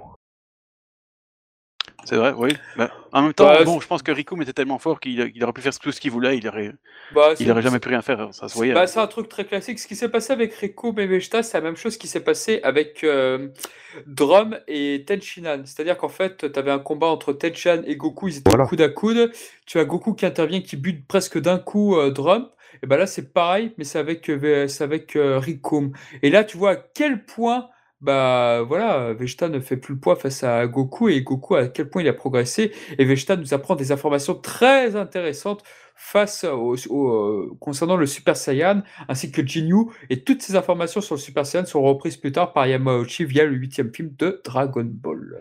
Non, oui, non, ouais, non, bah oui, V- Vegeta ne, ne, ne- ne brille pas toujours, mais en même temps, il sert toujours à quelque chose dans le sens où, bon, comme ça, euh, contre Gourde, euh, donc euh, Guldo, Moi, il joue son rôle. voilà, il joue son rôle parce que bon, Gohan et Krillin, ils étaient, ils étaient quand même mal barrés contre Guldo, hein, il faut le dire. Ah, surtout Gohan. Ah, alors, Euh, surtout non, plus Krillin à mon avis, parce que Oh, non, tu sais, Gohan, il- Gohan, il faisait semblant, tu vois, pour pas humilier Go- Krillin, toi.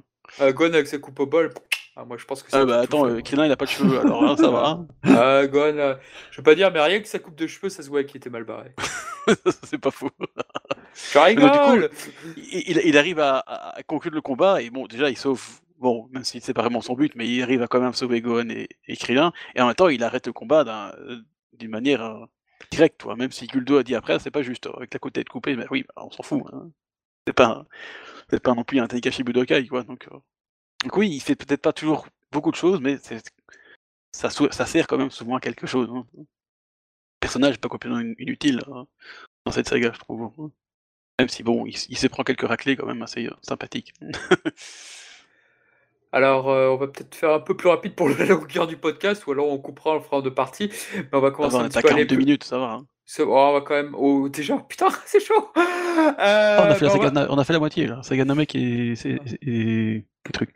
Oui, Ah. mais il y a aussi des BS, monsieur, c'est important des BS. Mais non, c'est pas important.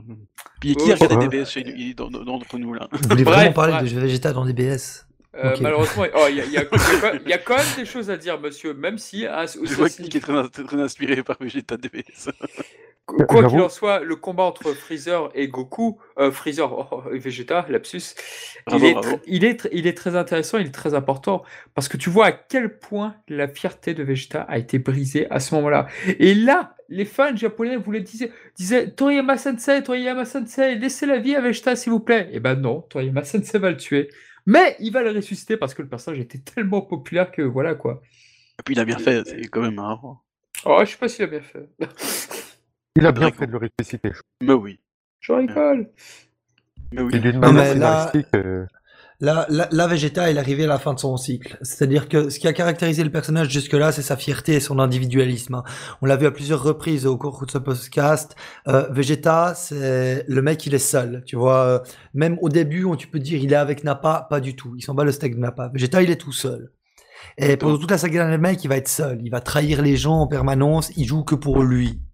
De à la fin, au moment de mourir, il y a cette scène où il va aller supplier Goku, euh, où on se rend compte que les trois quarts de ce qu'il a dit, en fait, c'était du bullshit. Euh, et où il va supplier Goku de tuer Freezer parce qu'il doit mourir de la main d'un Saiyan. En gros, c'est euh, va faire ce que j'ai pas réussi à faire, quoi, toi.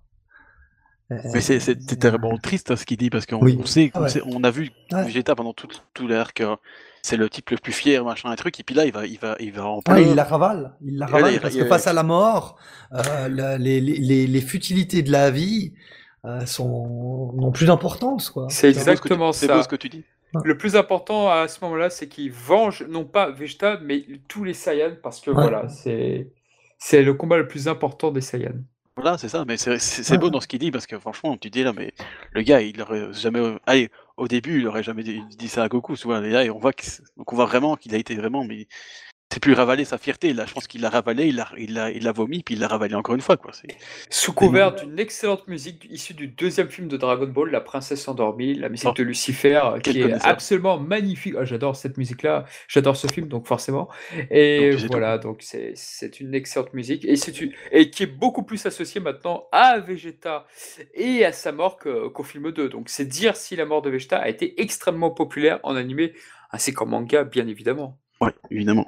Non, non, bah oui, c'est quand même, c'est quand même un moment, euh, je veux dire, un- intense de la saga Namek, hein, y a rien à faire.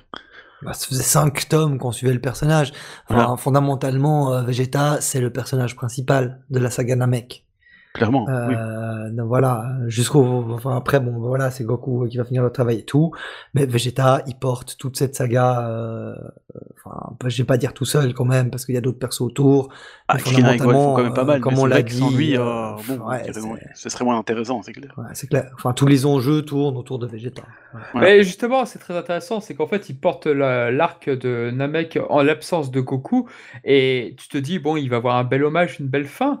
Au final, il a une belle fin parce que il est, c'est très, euh, c'est très émouvant sa mort, mais il ne brille pas face à Freezer. Il n'y a pas un moment où il, il prend l'avantage, où il prend l'avantage. Comparativement, Piccolo, au moins, il a un, il a un, il a un petit combat, mais le Bah, il y a un court instant quand même, le premier au round, tout début, Ah, où il sa arrive quand même à, mais une fois que, que Freezer vraiment sa il fait, vitesse il à fait- fond, il fait jeu égal, il fait jeu Voilà. égal, mais il ne le domine jamais. Pico, il est à un moment où justement de bravoure, mais, mais Vegeta jamais. Et c'est vrai que je me dis qu'aujourd'hui, ça, tu vois, ça ne passerait plus. Avec les mouvances actuelles, avec le côté fanboy de Vegeta, les gens, ils râleraient de voir que Vegeta, ah, euh, pourquoi il donne pas un coup? Alors que maintenant, t'as Jiren, t'as machin, ah, ouf, Vegeta, il lui a donné un coup, ça va, tout va bien, ouf.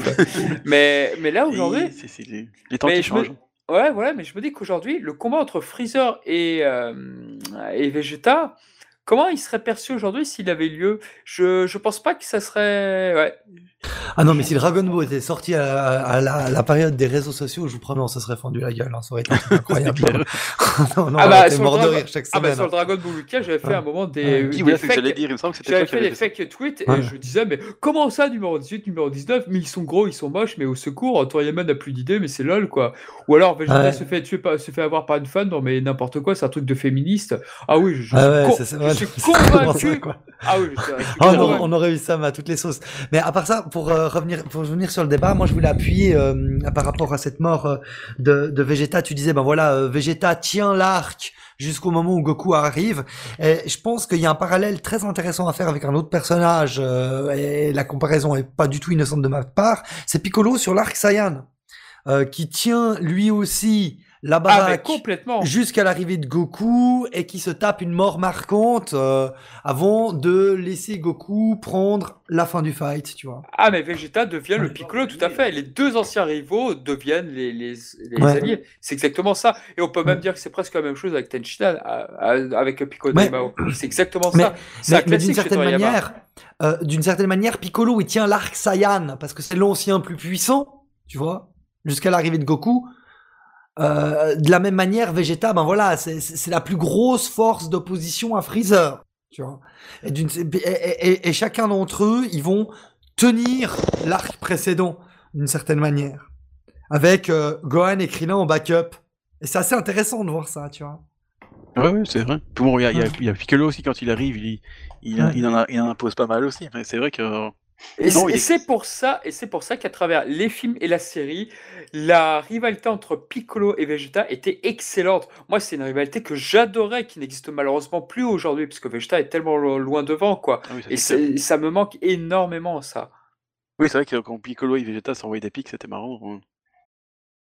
Mais Ouais, bon. quand par exemple, euh, Piccolo dit Ah, j'espère que vous serez là pendant quand il y aura les humains artificiels. Si vous n'êtes pas sûr, ne venez pas et tout, euh, sinon vous allez nous gêner. Et puis euh, t'as Vegeta qui lui dit Non, mais t'es marrant, toi, t'es le moins sûr du lot.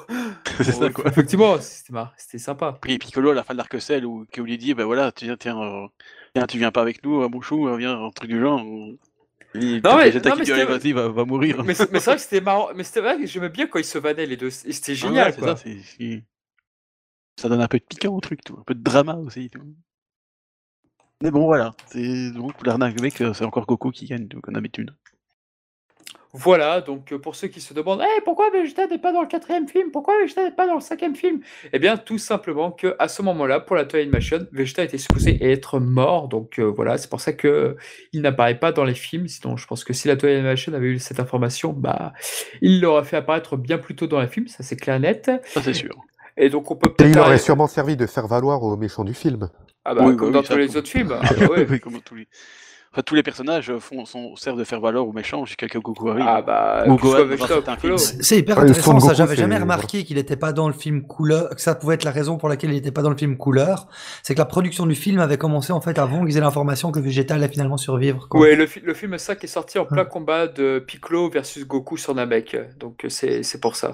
Ok, d'accord. Le manga n'était pas encore à ce point-là si avancé. Enfin, il était avancé, mais euh, le temps que le film, le film est pas sorti en deux jours, donc du coup, il n'a pas Ouais, été produit en deux jours, oui, donc du coup, ouais. ils n'avaient pas toutes ces informations-là. Très bon ce qu'on dit, hein. un film ça pas, ça en six mois quoi. Ouais. non, non, oui, c'est vrai. Après, c'est pas très grave, hein. le film 5 était pas quand même fameux. Enfin, moi, je Alors, est-ce qu'on arrive sur la période des humains artificiels ou vous avez peut-être des choses à dire sur la période encore Attends, attends, il faut Non, faire non, moi je, suis- mais je suis complètement pour qu'on avance. hein. sa super intervention de la saga Garlic qui, a- qui servait vraiment à grand chose. Non, Où il butait non, des non. soldats de Freezer. Alors, Non. euh, alors c'était intéressant dans le sens que tu dis, putain, il y a plein, il y a plein de Namek de Freezer, ça veut donc dire qu'elles existent encore, ça veut donc dire que les hommes de Freezer sont encore là, qui sont en train de répandre la terreur. Bah non, puisque Vegeta les a tous butés. Bon, en fin de compte, tu sauras que dans DBS, pas du tout. Mais euh, je comprenais l'idée par-ci par-là, mais pff, ouais, bon, ça m'ennuyait Bah, en fait. En fait, ça, ça, ça comment dire, euh, justifiait le fait qu'il soit pas, qu'il qu'il combatte Garlic Junior, mais c'est comme tous les HS dans cette, dans cette saga que j'aime pourtant beaucoup. Euh, ça n'a- ça ça n'avait aucun, aucun intérêt quoi. T'avais juste Vegeta, oh cachalot, où es-tu cachalot? Oh, oui. Bah, disons que ça permettait d'étendre la mythologie, de dire ah bah tiens ça c'est la planète où il y a le mec qui s'appelle Apple. Apple c'est le mec qui se fait tuer par Vegeta juste après être soigné. Et ça te permettait d'étendre l'univers, de dire ah alors tout, là il y a une base où il y a que des mecs de la race d'Apple. Là il y a une base où il y a que des mecs comme ça. Tu faisais ouais bon pourquoi pas? Je suis Ouais, pas le croire en tout cas. Mais pff, c'était chiant quand même. Mais c'est surtout très souvent, quoi. Comme les HS avec Marron et, et, et Karine. Marron, euh, bah, bref. Donc oui, on va pas dire que Vegeta fait un grand rôle dans cette, dans cette saga filler. Euh, et dans un sens, il fallait l'écarter, parce que sinon, bah, tu sais pas faire euh, jouer Gohan, euh, Krillin et, et, et Piccolo, quoi. Donc euh, bon, voilà. Donc je pense que c'était très rapide, la saga Garlic. Hein. Merci, merci beaucoup mon cher Shunen. Mais de rien. C'est une bonne saga pourtant. Je l'aime, cette saga, je l'aime moi aussi. On n'est pas Ouais. nombreux à l'aimer, mais je l'aime. Non, mais ce fanboyisme de Gohan, c'est incroyable. Votez, Go- mais, euh, votez Gohan, monsieur, votez Gohan. Excuse-moi, mais Gohan dans cette saga, il bute tout le monde, sérieux, il bute tout le Ouais, monde. c'est seulement à cause de ça que t'aimes cette saga, quoi. C'est incroyable. Alors, alors que moi, j'aime Gachou, j'aime Vinegard, j'aime Garrick Junior, même si moi, j'aime bien Gohan. par Akira Kamiya, mais Ah, j'aime quand même, quoi. Après, euh, si, bon, c'est pas le podcast, mais on, peut- je pourrais, euh, comment dire, un peu creuser Non, quand non, même un non, peu plus non. que mon fanboyisme, hein, mais c'est pas le, c'est pas le sujet, mais. Bon, c'est pas tout ça, mais il est déjà minuit, Ouais, donc on va peut-être effectivement. avancer. Alors, les humains artificiels, les euh, humains il, est- il est, artificiels. il est 10h30, excuse-moi, je sais pas où t'as vu, était minuit. Non, parce que là, on va attaquer l'arc le plus intéressant à propos de Vegeta, donc, quoi. donc ta gueule. Donc, ce serait quand même dommage. Ouais, je vous emmerde tous ça, rentre à ma maison. Finalement, on laisse tomber DBS. Par contre, on peut faire traîner un peu pour laisser tomber DBS. Ok, non, enfin, vas-y. hein. Introduis-nous l'arc des humains artificiels. Alors l'humain on est sur la TVA. est très important parce aussi, que Vegeta commet beaucoup d'erreurs sur cet arc et, Moustache. et c'est très très Moustache. Cuir, cuir, moustache. Ouais, ex- oh, dis donc là. Donc c'est pour ça que c'est très intéressant, c'est que Vegeta commet plusieurs erreurs sur cet arc, mais évidemment, ce qu'on retient d'abord avant tout, c'est que c'est un Super Saiyan. C'est un de- Super Saiyan. super guerrier. Donc là, on va commencer à te dire la fameuse phrase que les Super Saiyans sont en solde. Mais oui, ça va commencer un petit peu à arriver, puisque avant ça, nous avons Trunk qui se révèle être son fils dans un chapitre qui nous indique que Yamcha est mort. Non pas, il est, il est pas décédé, mais il est mort dans l'intrigue, puisque c'est fini. Bye bye. C'est voilà, Trunk c'est arrivé. Au début, on avait de la peine pour Vegeta. Putain, tu vois un nouveau Saiyan et, c'est un Super Saiyan, tu dis oh putain Vegeta, il a la, il a la haine, les boules. Et Ah, il est euh, pas content, ça c'est clair. ah, ça c'est clair qu'il est vraiment pas En content. temps, du il est à tout. la bourre, quoi, quand on t'a. Mais suite à un entraînement, et on va avoir un combat euh, face à numéro 19 qui ressemble beaucoup à celui de Dodoria. Et pour cause, numéro 19 et Dodoria ont la même voix euh, japonaise. Les- la Toei Animation ont compris que voilà, numéro 19 est un clin d'œil à Dodoria. Et euh, bah, déjà, qu'est-ce que vous pouvez dire sur Vegeta, sur le, le début de Namek, euh, le début de Namek, le début des artificiels dit sur de Namek. mec, hein, t'es un peu en retard là. Oui, euh, qu'est-ce que vous pouvez dire sur le début de cette saga avec sur Vegeta? Alors moi, j'ai beaucoup aimé euh, Vegeta dans cet arc parce que c'est justement le moment où le personnage de Vegeta il a commencé à devenir intéressant. Je pense que son combat contre numéro 19, ça nous a servi à, intro- à introduire le fait comme quoi Vegeta, euh, lui aussi, il a réussi à devenir un Super Saiyan de par sa frustration du fait que, que Son Goku il y est, il, soit devenu Super Saiyan avant lui. Ouais, effectivement, et Trunks après Oh. qui arrive, euh, qui débarque, lui a mis un Ah gros ouais, souci, et- je pense. hein. En plus. On plus Ouais. Gohan, soit, Super Saiyan avant lui, c'est bon, il, Ah, il franchement, Trunks en cardiaque. Super Saiyan et pas Vegeta, c'est vraiment la honte. Je suis désolé pour Vegeta, mais franchement, ça fait tiep. Non, mais le- Oh, moi, ce que je retiens de ce début d'arc, c'est Big Bang Attack. Parce que honnêtement, ce début d'arc, c'est Big Bang Attack. Vegeta, il est badass. Goku, très très vite, il est mis hors jeu Ouais. euh, avec sa maladie. Et du coup, Vegeta, c'est lui qui prend le lead. Et c'est encore une pirouette que je retiens, pour écarter Ouais. Son Goku de l'histoire. Oui. Très bonne idée, ça, je trouve. Ouais. Ça. Excellent, excellent coup de pied de Pour la Vegeta troisième à fois de Goku. suite. Vous vous rappelez quand Vegeta joue au football avec Goku? Franchement, excellent coup de pied. C'est ce que euh, je, Piccolo qui rattrape mode, dans euh, DBS en plus, dans le récent euh, chapitre.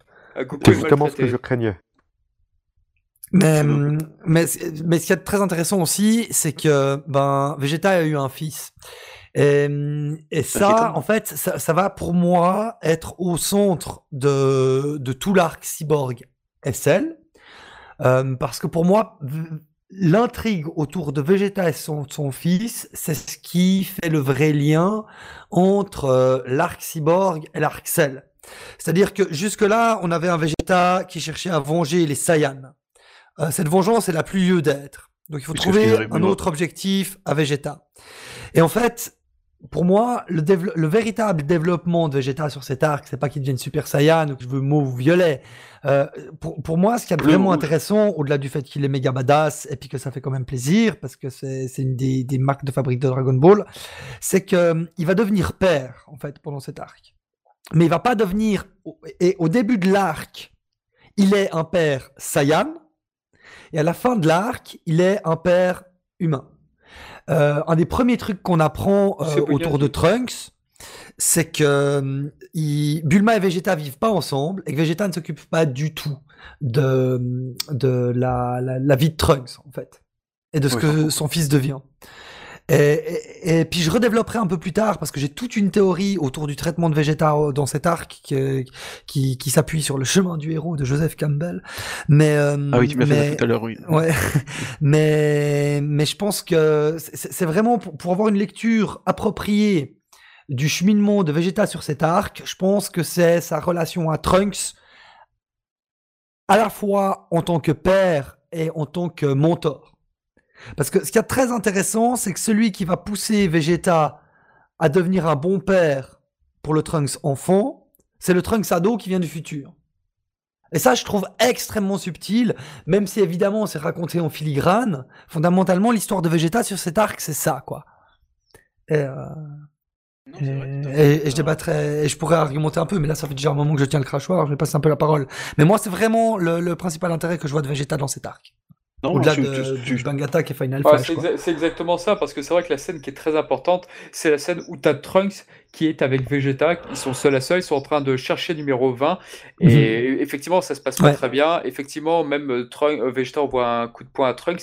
Cette scène, elle est très importante parce qu'elle va faire écho avec une scène où Cell tue Trunks C'est par rapport ça. à la réaction qu'aura C'est Vegeta. ça. Et tout ce qui s'est passé entre ces deux segments, c'est super important. C'est très- exactement ça. C'est exactement ça.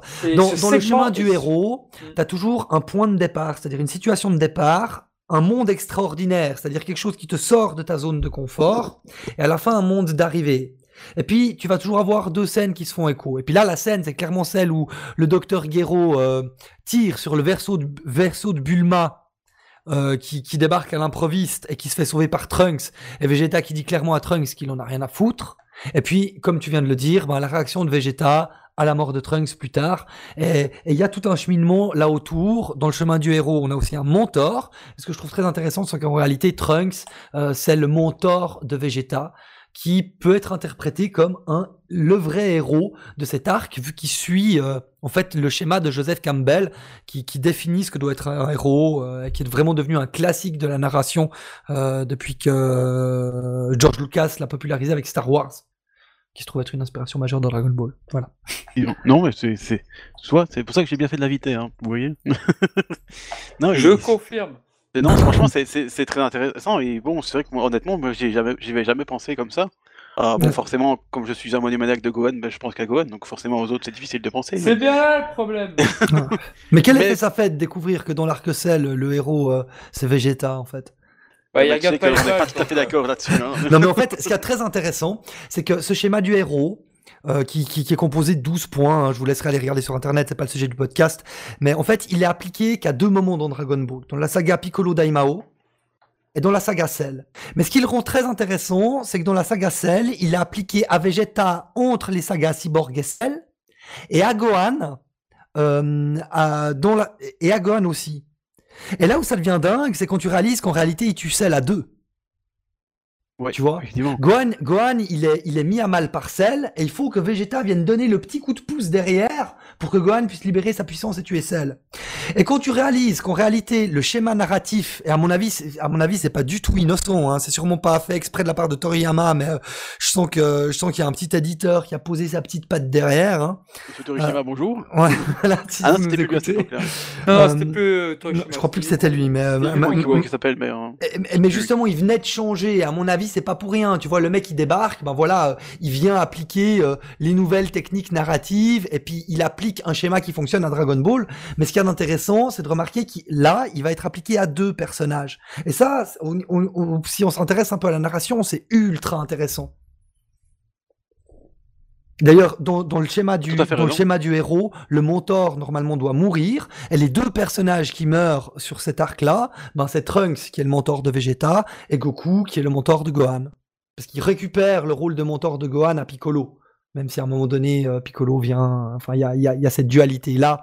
Oui, il y a- un très court moment où, Goku effectivement, euh, mentor, Piccolo mentor. euh, Parce qui est intéressant, Ouais. on, on- là on s'est quand même un peu de, de Vegeta, mais c'est vrai qu'effectivement Goku et Piccolo se, se disputent un peu le, le, le mentorat de, de Gohan, parce qu'effectivement. Goku a, une- a un plan, mais Piccolo lui dit oui mais bon, euh, t'es sûr que ton plan il va marcher là, parce que ça n'a pas l'air de fonctionner correctement. hein. Et puis Goku il se dit bah oui en fait euh, j'étais un peu, euh, un peu trop loin, et il était prêt à, à, aller, à faire le plan de, de Piccolo, donc à donner à Senzu à Gohan et de, de- non, de prendre Senzu pour lui et aller l'aider. Bon, finalement, ça s'est pas fait, mais voilà, effectivement. euh, alors que Vegeta, lui, entre guillemets, n'a que Trunks, si on peut dire. Effectivement, je n'avais jamais vu ça comme ça, que ce soit en fait un peu Trunks qui, qui humanise un peu le Vegeta, Ouais. qui va devenir un terrien, un vrai terrien, en fait, parce qu'avant, il était un peu, un peu rebelle. Alors moi, moi, je l'ai pas vu comme ça en fait. Moi je l'ai pas Ouais, vu comme c'est ça c'est parce que intéressant. Je l'avais pas vu sous cet angle-là non plus. Alors Ouais, moi, je l'ai pas vu comme ça pour la simple et bonne raison que j'ai toujours pensé, et je le pense encore toujours, que le fait que hum, Trunks meurt par Cell, pour moi, c'est euh, c'est un travail d'ironie par rapport à Freezer. Parce qu'en fait, euh, comme Cell tue Trunks avec une technique de Freezer, Mhm. pour moi, je trouvais ça ironique. Pour moi, c'était une vengeance de l'enfer de Freezer par l'intermédiaire de Cell. C'était Ouais. comme si Freezer se vengeait de Trunks, mais par l'intermédiaire de Cell. J'ai toujours vu une vague d'ironie par rapport à cocasse, effectivement. Ah, mais l'un n'empêche pas l'autre. C'est très intéressant que tu Mais, relèves. euh, que, ah, ah, c'est la, la même technique que Freezer utilise pour tuer Vegeta. Hein. Exact- Exactement même endroit, en plein c'est- cœur. c'est ce que j'allais dire derrière. Mhm. Ce que j'allais dire derrière, c'est aussi, je pense aussi que c'est une volonté de faire tuer Trunks de la même manière que voilà, Ouais. Vegeta est tué. Donc pour moi, c'était une forme d'ironie par rapport à ça que je voyais en fait. Oui, mais, mais l'un n'empêche pas Mais l'autre, oui, tu vois, voilà, parce que d'un côté c'est la forme, de l'autre côté on a le fond. euh, euh, ouais, non, non, c'est c'est pas incompatible du tout, quoi. Exactement. Mais c'est vrai que Pardon, quand, quand on revient sur euh, plutôt un peu avant, c'est vrai que quand Goku est- s'est fait un peu jeter dehors parce qu'il a sa maladie du cœur, et comme disait très bien Nick, effectivement, c'est un peu Vegeta qui reprend un peu la, la direction, même s'il y a Piccolo qui, bon, qui est toujours là pour aussi. euh, c'est vrai, parce que comme euh, allez, euh, Vegeta il reprend un peu aussi son sa, soli- sa solitude de la saga Namek, hein, parce que on peut pas dire qu'il joue vraiment avec le groupe. Hein, euh, c'est plutôt le groupe qui suit Vegeta, mais Vegeta ça l'emmerde un peu. Tout. Alors t'as, t'as quand même Piccolo derrière qui prend un peu aussi le- les, les commandes. Ils disent voilà, euh, Gohan et euh, je sais plus qui d'autre. euh, ne- bon, faites attention parce que vous vous êtes pas, vous a- allez, euh, c'est 20 donc le Docteur Giro est plus fort que vous, donc bon, euh, faites pas trop chier quand même. Euh, on voit qu'il y a quand même du coup un, allez, Vegeta et Piccolo se, se disputent un peu le, le, le, le lead de- du groupe. euh, même si Vegeta, en fait, en lui-même, il n'a pas envie de leader le groupe, il s'en fout du groupe. Mais voilà, Euh, c'est c'est ça qui est intéressant, c'est que c'est un peu comme dans la saga Namek qui reprend un peu le, le rôle de central, entre guillemets. euh. Euh, disons qu'il se fait pas mal doubler, je trouve, dans cette saga. C'est pour- aussi pour ça que je l'aime bien cette saga. Oui, je parle de la saga Android, hein, une fois que c'est arrive, Oui, c'est vrai que ça, change. hein. Ouais, ouais, c'est Ouais. c'est sûr. Et Bah, moi, une fois que que celle est là, on a de nouveau trois camps en fait. Voilà, exactement. C'est vrai. Et donc, moi, ce que j'avais beaucoup aimé dans cette saga, c'est aussi le fameux combat entre numéro 18 et Vegeta.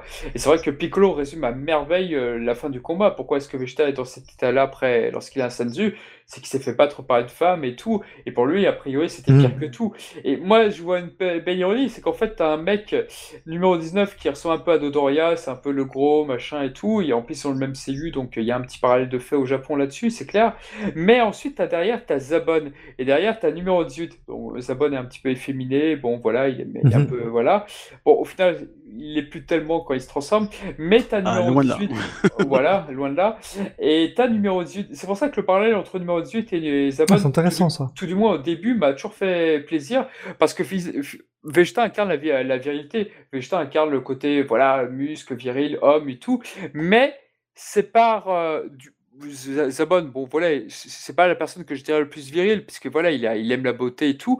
Et Ouais. numéro 18, j'imagine que c'est pareil pour elle, voilà. Et le fait que Vegeta se fasse battre au deuxième combat, bon, troisième avec Kiwi sur Namek, merde, ça marche pas. Mais, mais voilà, c'est pour moi je me dis putain la voilà la virilité voilà ce qu'on en fait c'est et rien que pour ça j'aime beaucoup la thématique du combat entre avec numéro 18 euh, qui est pour moi un très bon combat et voilà putain on a vachement mal aussi pour Vegeta à la fin Ouais, bah surtout, je veux dire, la, la- allez, je veux dire, comment dire. euh, C'est une femme, mais en même temps, elle, est, elle, elle pas l'air très, très forte non plus, tu vois, c'est une femme normale, entre guillemets.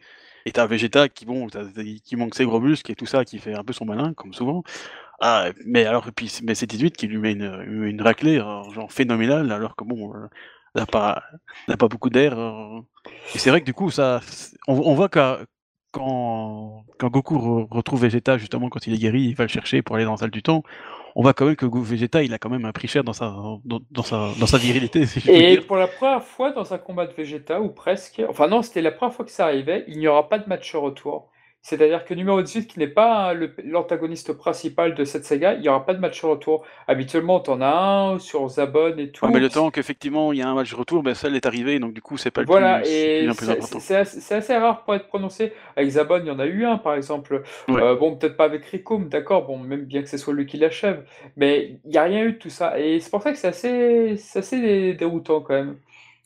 Ben, c'est un peu la- ce qui est bien dans, dans, dans cet arc, c'est pour ça qu'on dit souvent Cyborg Cell, parce que il n'y a pas vraiment de, de délimitation entre les deux. Donc tu vois, c'est effectivement le temps que euh, Vegeta revienne, eh ben, C18 effectivement n'est plus vraiment le problème de, Bien sûr, et puis, du monde. quoi. C'est Et puis, aussi- et dans le combat, il faut insister que l'animé euh, insistait pas mal aussi là-dessus, mais à quel point les humains artificiels étaient entre guillemets des robots inhumains, ils dégageaient pas d'émotions et tout. Donc euh, c'est pour ça que le, bizarre- le combat était assez original, il ne ressemblait quand même à aucun autre de Vegeta, quoi.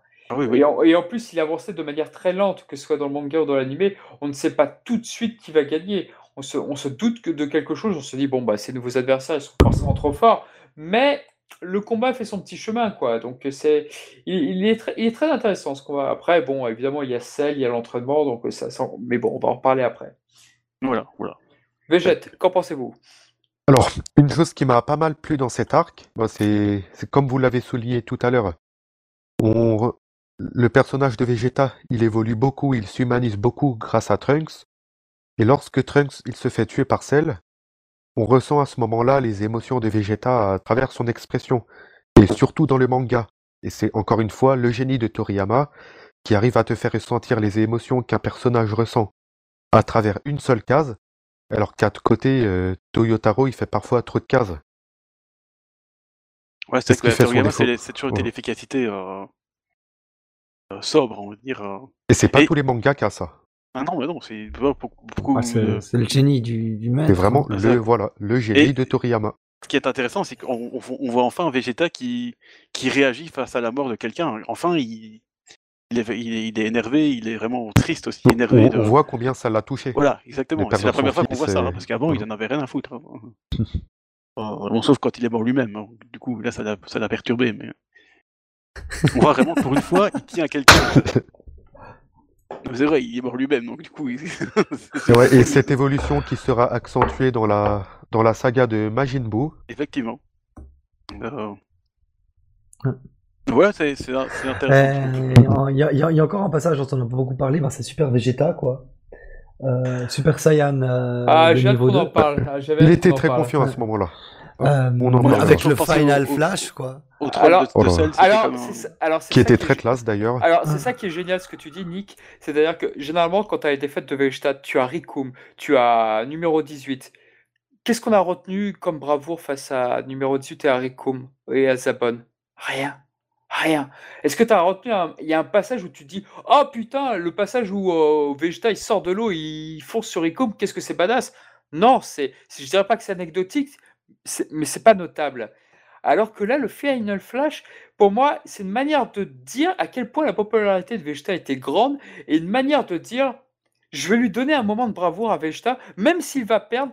Et au final, aujourd'hui, en 2020, quand tu parles de Cell versus Vegeta, qu'est-ce que tu as retenu? Eh bien, c'est certainement pas le passage où, Cell anticipe euh, Go- Vegeta, il le reprend en l'air et lui donne un coup de coude et hop là. Non, c'est pas ça que tu as retenu du combat, c'est le Final Flash. Parce que ce passage était tellement original, et puis en plus, euh, il était bien foutu, il était bien réalisé. Tu voyais Non, mais l'attaque est trop stylée L'attaque est trop oui, stylé, ils ont tu vois celle- Surtout dans l'anime, je trouve. hein. Ah, Franchement, ils ont mis À chaque fois que tu vois scène, hein. Vegeta faire ça, tu sais que tout va péter. Tu vois, Ouais. tu vois, Et tu il vois en plus. D'ailleurs, il, le fait, il fait une mini-version contre Riku, hein, d'ailleurs, mais, mais, mais c'est pas comparable. Mais ça marche moins Là, bien. la, la mise en scène de Toriyama est incroyable. T'as vraiment l'impression que le mec, il va, il va exploser la planète, quoi. Exactement. C'est ça. Et là, tu te dis, putain, le corps de Cell, il est invincible. Et ben non, il l'a encaissé, mais au final, bon, bien sûr, il est invincible pour autre chose, puisqu'il a les gènes de Piccolo. Ça, nous, on le sait en tant que lecteur, qu'est-ce qui va probablement se passer par. Euh, puisqu'il l'a déjà fait face à le coup à numéro 16, par exemple. Ouais. Mais le passage est génial. Mais au final, tout ce qu'ont retenu les fans de ce combat-là, bah, c'est le Final Flash. C'est même pas ça raclé. C'est pour dire à quel point ce passage est réussi. Il bah, faut dire qu'il était classe quand même. Et puis bon, même si euh, Cell faisait le malin, et, euh, on voit bien que, en tout cas de l'anime encore une fois, mais on voit bien qu'à la toute fin, il se dit oh merde, ça va, me ça va quand même bien, bien me défoncer. Et effectivement, il a quand même perdu une partie. Et je pense que même Cell s'y attendait pas que ce soit aussi, aussi puissant. Quoi. Et puis il y a quand même toute la moitié de la Terre qui, qui s'est fait défoncer. Hein. Non, franchement, ça avoue que Allez, même encore une fois, l'anime avait fait euh, tous. Euh, allez, a mis toutes les longueurs qu'elle sait, très bien mettre quand elle veut.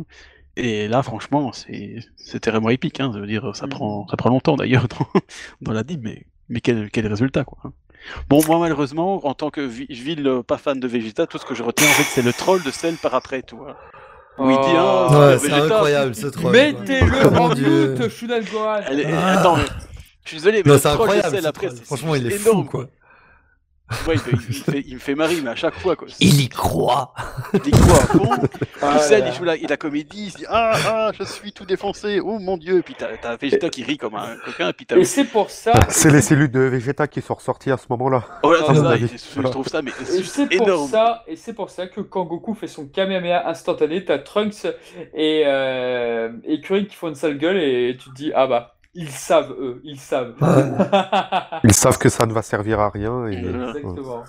Voilà, bon, moi, il y, a un truc que je veux relever sur ce passage. Ah, euh, et, de nouveau, je veux, je, veux, je, veux, je veux faire du, du foreshadowing là.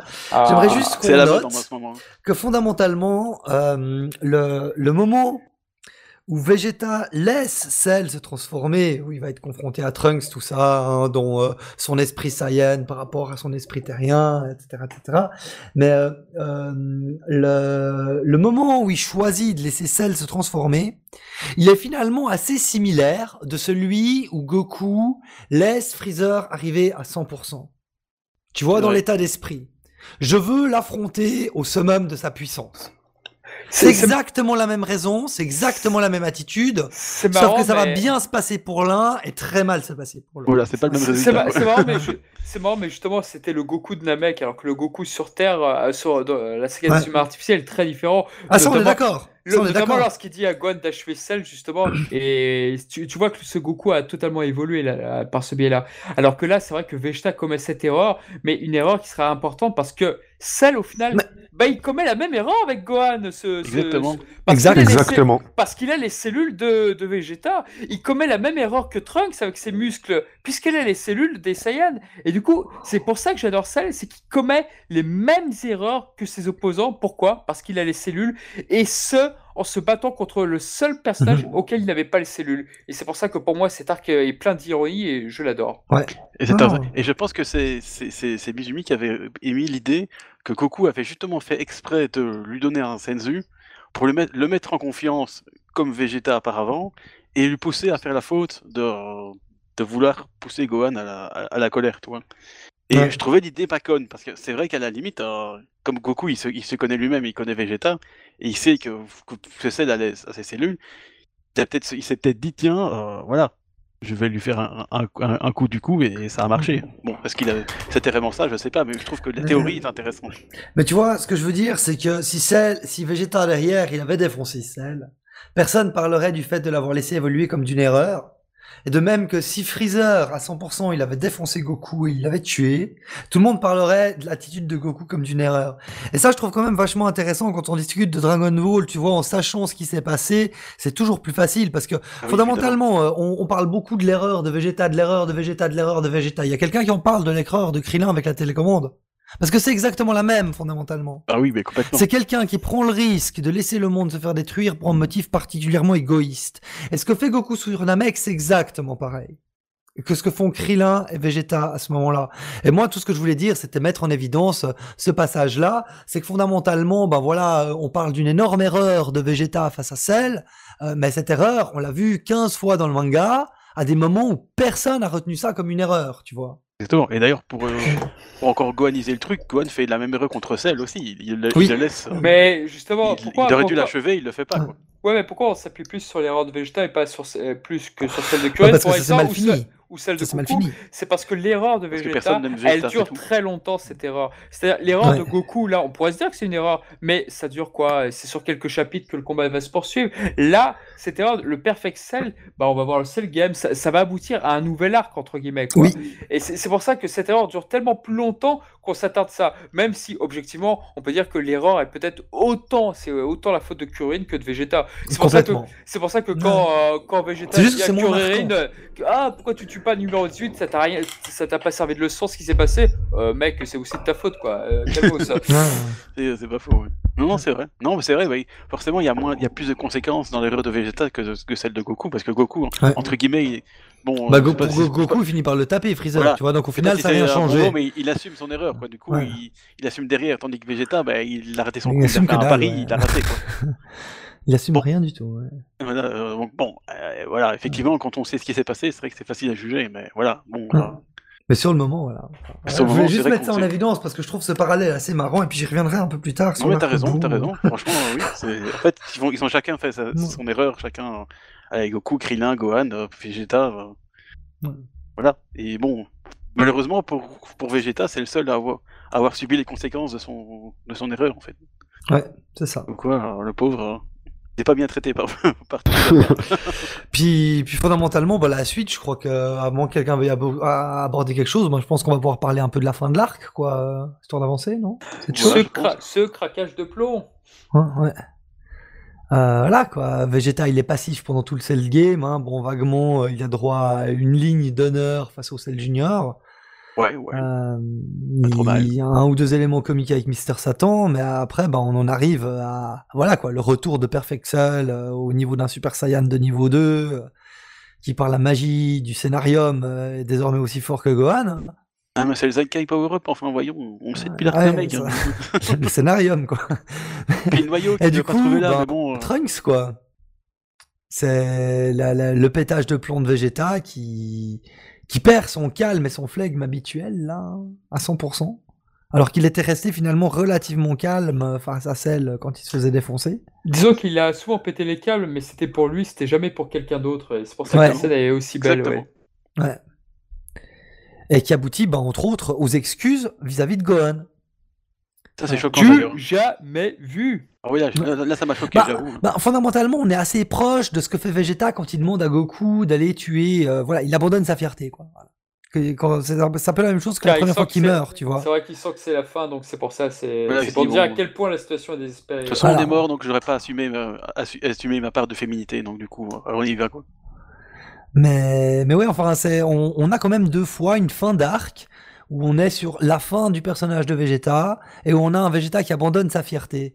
Et je crois que dans le, le message que Toriyama, si on veut bien comprendre le, le, le message que Toriyama euh, veut faire passer consciemment ou inconsciemment, là n'est pas la question, euh, avec ce personnage, au final, ben, c'est que l'abandon de sa fierté par Vegeta, c'est euh, un axe clé, quoi.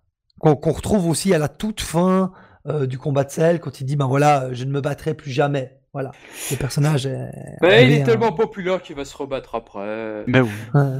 Mais non, c'est, mais en fait non, ça, c'est qu'on voit vraiment, c'est l'aboutissement de l'humanisation de Vegeta quoi. C'est, voilà c'est vraiment. euh, au début, c'était un loup solitaire qui avait absolument rien à foutre de, de, de, de, de personne, et là, il, il, il était quand même il lancé sur humain. Cell alors qu'il était Mm. dix mille fois plus fort que lui, euh, juste parce que voilà, pour venger son fils euh, décédé quoi. C'est beau comme acte quand même. Même Ouais, si, bon, c'est du très coup, ça- fier aussi. Ça nique un, un bras à, Vég- à, à Vegeta, oui au Vegeta aussi, mais à Gohan aussi. Euh, et ça permet du coup un retournement, machin, un truc, mais, mais l'acte est beau quand même. Je trouve que c'était très bien fait de, de, Bah, de la, de c'est- la part de Toriyama. Il- C'est beau parce que ça. justement, son, son rival est mort, donc euh, il a plus de raison de se battre et tout, donc c'est c'est vrai que c'est c'est vrai que c'est très intéressant. Si Goku était resté mort, bah effectivement, je pense que Vegeta aurait été à la retraite, tout à fait. Il ne peut exister sans Goku au final. Ouais, surtout qu'il vient se faire dépasser par Gohan aussi, donc du coup il s'est Ouais. dit. euh, Ah, D'ailleurs, il le dit dans le, dans le Et langage. quelle pense- humiliation! Là, je me suis Ouais, fait dépasser par, Ka- par Kakarot sur et, toute euh, la et ligne son- quoi Ah Et son- ouais, et son fils, Carotte donc, et son euh, fils sont les plus forts ouais. Euh, Bon, ça a bien changé il- aujourd'hui. Voilà. Oui, bah oui, forcément. Mais... Parce que Gohan, c'était juste un, rien du tout un one shot. Quoi. Mais voilà, c'est c'est ça que je trouve intéressant, c'est qu'il y a vraiment, en plus de conclure l'arc, euh, je trouve qu'on conclut bien, le... enfin, qu'on conclut bien en tout cas l'évolution de, de Vegeta qui est devenu maintenant vraiment euh, presque un tu vois. Presque, j'ai dit, hein, parce que bon, ça reste Vegeta, mais on voit vraiment une. Ah, il y a une grosse différence. euh. Bah, disons que sûr, entre c'est le, sûr. entre le Vegeta de la fin, du, du, du de l'arc cyborg, qui s'en bat complètement le steak de son fils, et le Vegeta du début de l'arc-bout, qui propose à son fils de l'emmener faire un tour à la fête foraine et de lui payer une glace, Ah, quel moment euh, culte. il y, a, Ah ouais, il y y a t'es- quand même, il y a quand même une différence assez flagrante, quoi. Tu vois, d'accord. on est, on Ouais. n'est pas du tout dans le même, euh, dans le même état d'esprit. Donc ça montre vraiment tout l'impact qu'a eu la saga Cell sur l'évolution du personnage. Exactement. Ça me Une rappelle subtile que- transition. Petite ça- transition, bravo, bravo. Ça me rappelle vraiment qu'à l'époque, là, dans- avec les Cardass qui sortaient à l'époque, il y avait parfois des cartes avec euh, euh, Trunks, enfant, Bulma et Vegeta. Mais ces cartes-là, tout le monde les voulait parce que voir la famille de Vegeta, c'était oh, oh là là là là là. Enfin, c'était un truc de dingue, quoi. C'est Ah non, c'est- vrai c'était une belle, une belle rivalité, je trouve. Je trouve encore maintenant. Hein, bon, Par voilà. l'intermédiaire de Goten et Trunks, ça, ça le faisait, quoi. On y croyait dur comme fer. Oui, bon, ça, on reviendra quand tu feras de la magie de mou, mais c'est vrai que. Bah, on va un- peut-être y arriver maintenant. Donc euh, Vegeta, malgré tout, continue à s'entraîner malgré ce qu'il a dit auparavant. Donc avec Trunks, il euh, voilà. Donc euh, a priori le niveau de Gohan a largement baissé. Donc euh, que dire sur sa famille, que dire sur Bulma, que dire sur Trunks? Nick, Avec son fils est un peu vous. gâté et que voilà. Non, mais encore une fois, ce qu'on disait, c'est qu'on voit tout de suite que bon, Vegeta apporte quand même plus d'intérêt à son fils, même si c'est principalement pour euh, le- ah, pour s'entraîner aussi, parce que bon, il a perdu son, euh, il a perdu Goku, donc du coup, et Gohan, il n'a pas envie, il pas envie de se battre, donc euh, il y a personne, et donc voilà, il dit tiens, j'ai un fils, autant l'en- autant l'entraîner. et bon, ça, moi, je peux m'entraîner, et en plus. Bon, on voit qu'il perd un peu d'intérêt à son fils en même temps, comme on dit, aller au parc et machin et trucs. C'est là qu'il sort d'ailleurs sa fameuse phrase. C'est les seuls chez les Super Saiyan parce qu'on voit que Trunks arrive à se transformer en Super Saiyan aussi facilement que, que Caulifla dans, Dragon Ball Super, n'est-ce pas? Euh, Et voilà, je trouve ça intéressant. On voit un peu que Vegeta il s'est un peu posé, il habite maintenant chez, Bulma. Bon, comme Goku, il a certainement pas de travail, mais bon, c'est une marque Saiyan certainement. Euh, Là, il, est beaucoup plus posé, toi. Et, euh, il- Non, puis on- il y a, il y a- il y a un indice flagrant aussi, ne serait-ce que dans sa tenue, parce que euh, Il a changé le- complètement. il, il- il a plus du tout sa tenue d'extraterrestre, en guillemets. effectivement. On, on est parti d'un Vegeta extraterrestre dans la Ah oui, il a la tenue de terrien. euh, qui prend, euh, qui, qui gare, qui va, qui va passer par une tenue de terrien euh, vaguement dans le, dans l'arc euh, Metal Freezer machin, mais qui va revenir à sa tenue de combat, mais sa tenue de combat de l'arc bout, elle n'a plus rien à voir avec la tenue tradi- de combat C'est ma tenue traditionnelle de. Vegeta.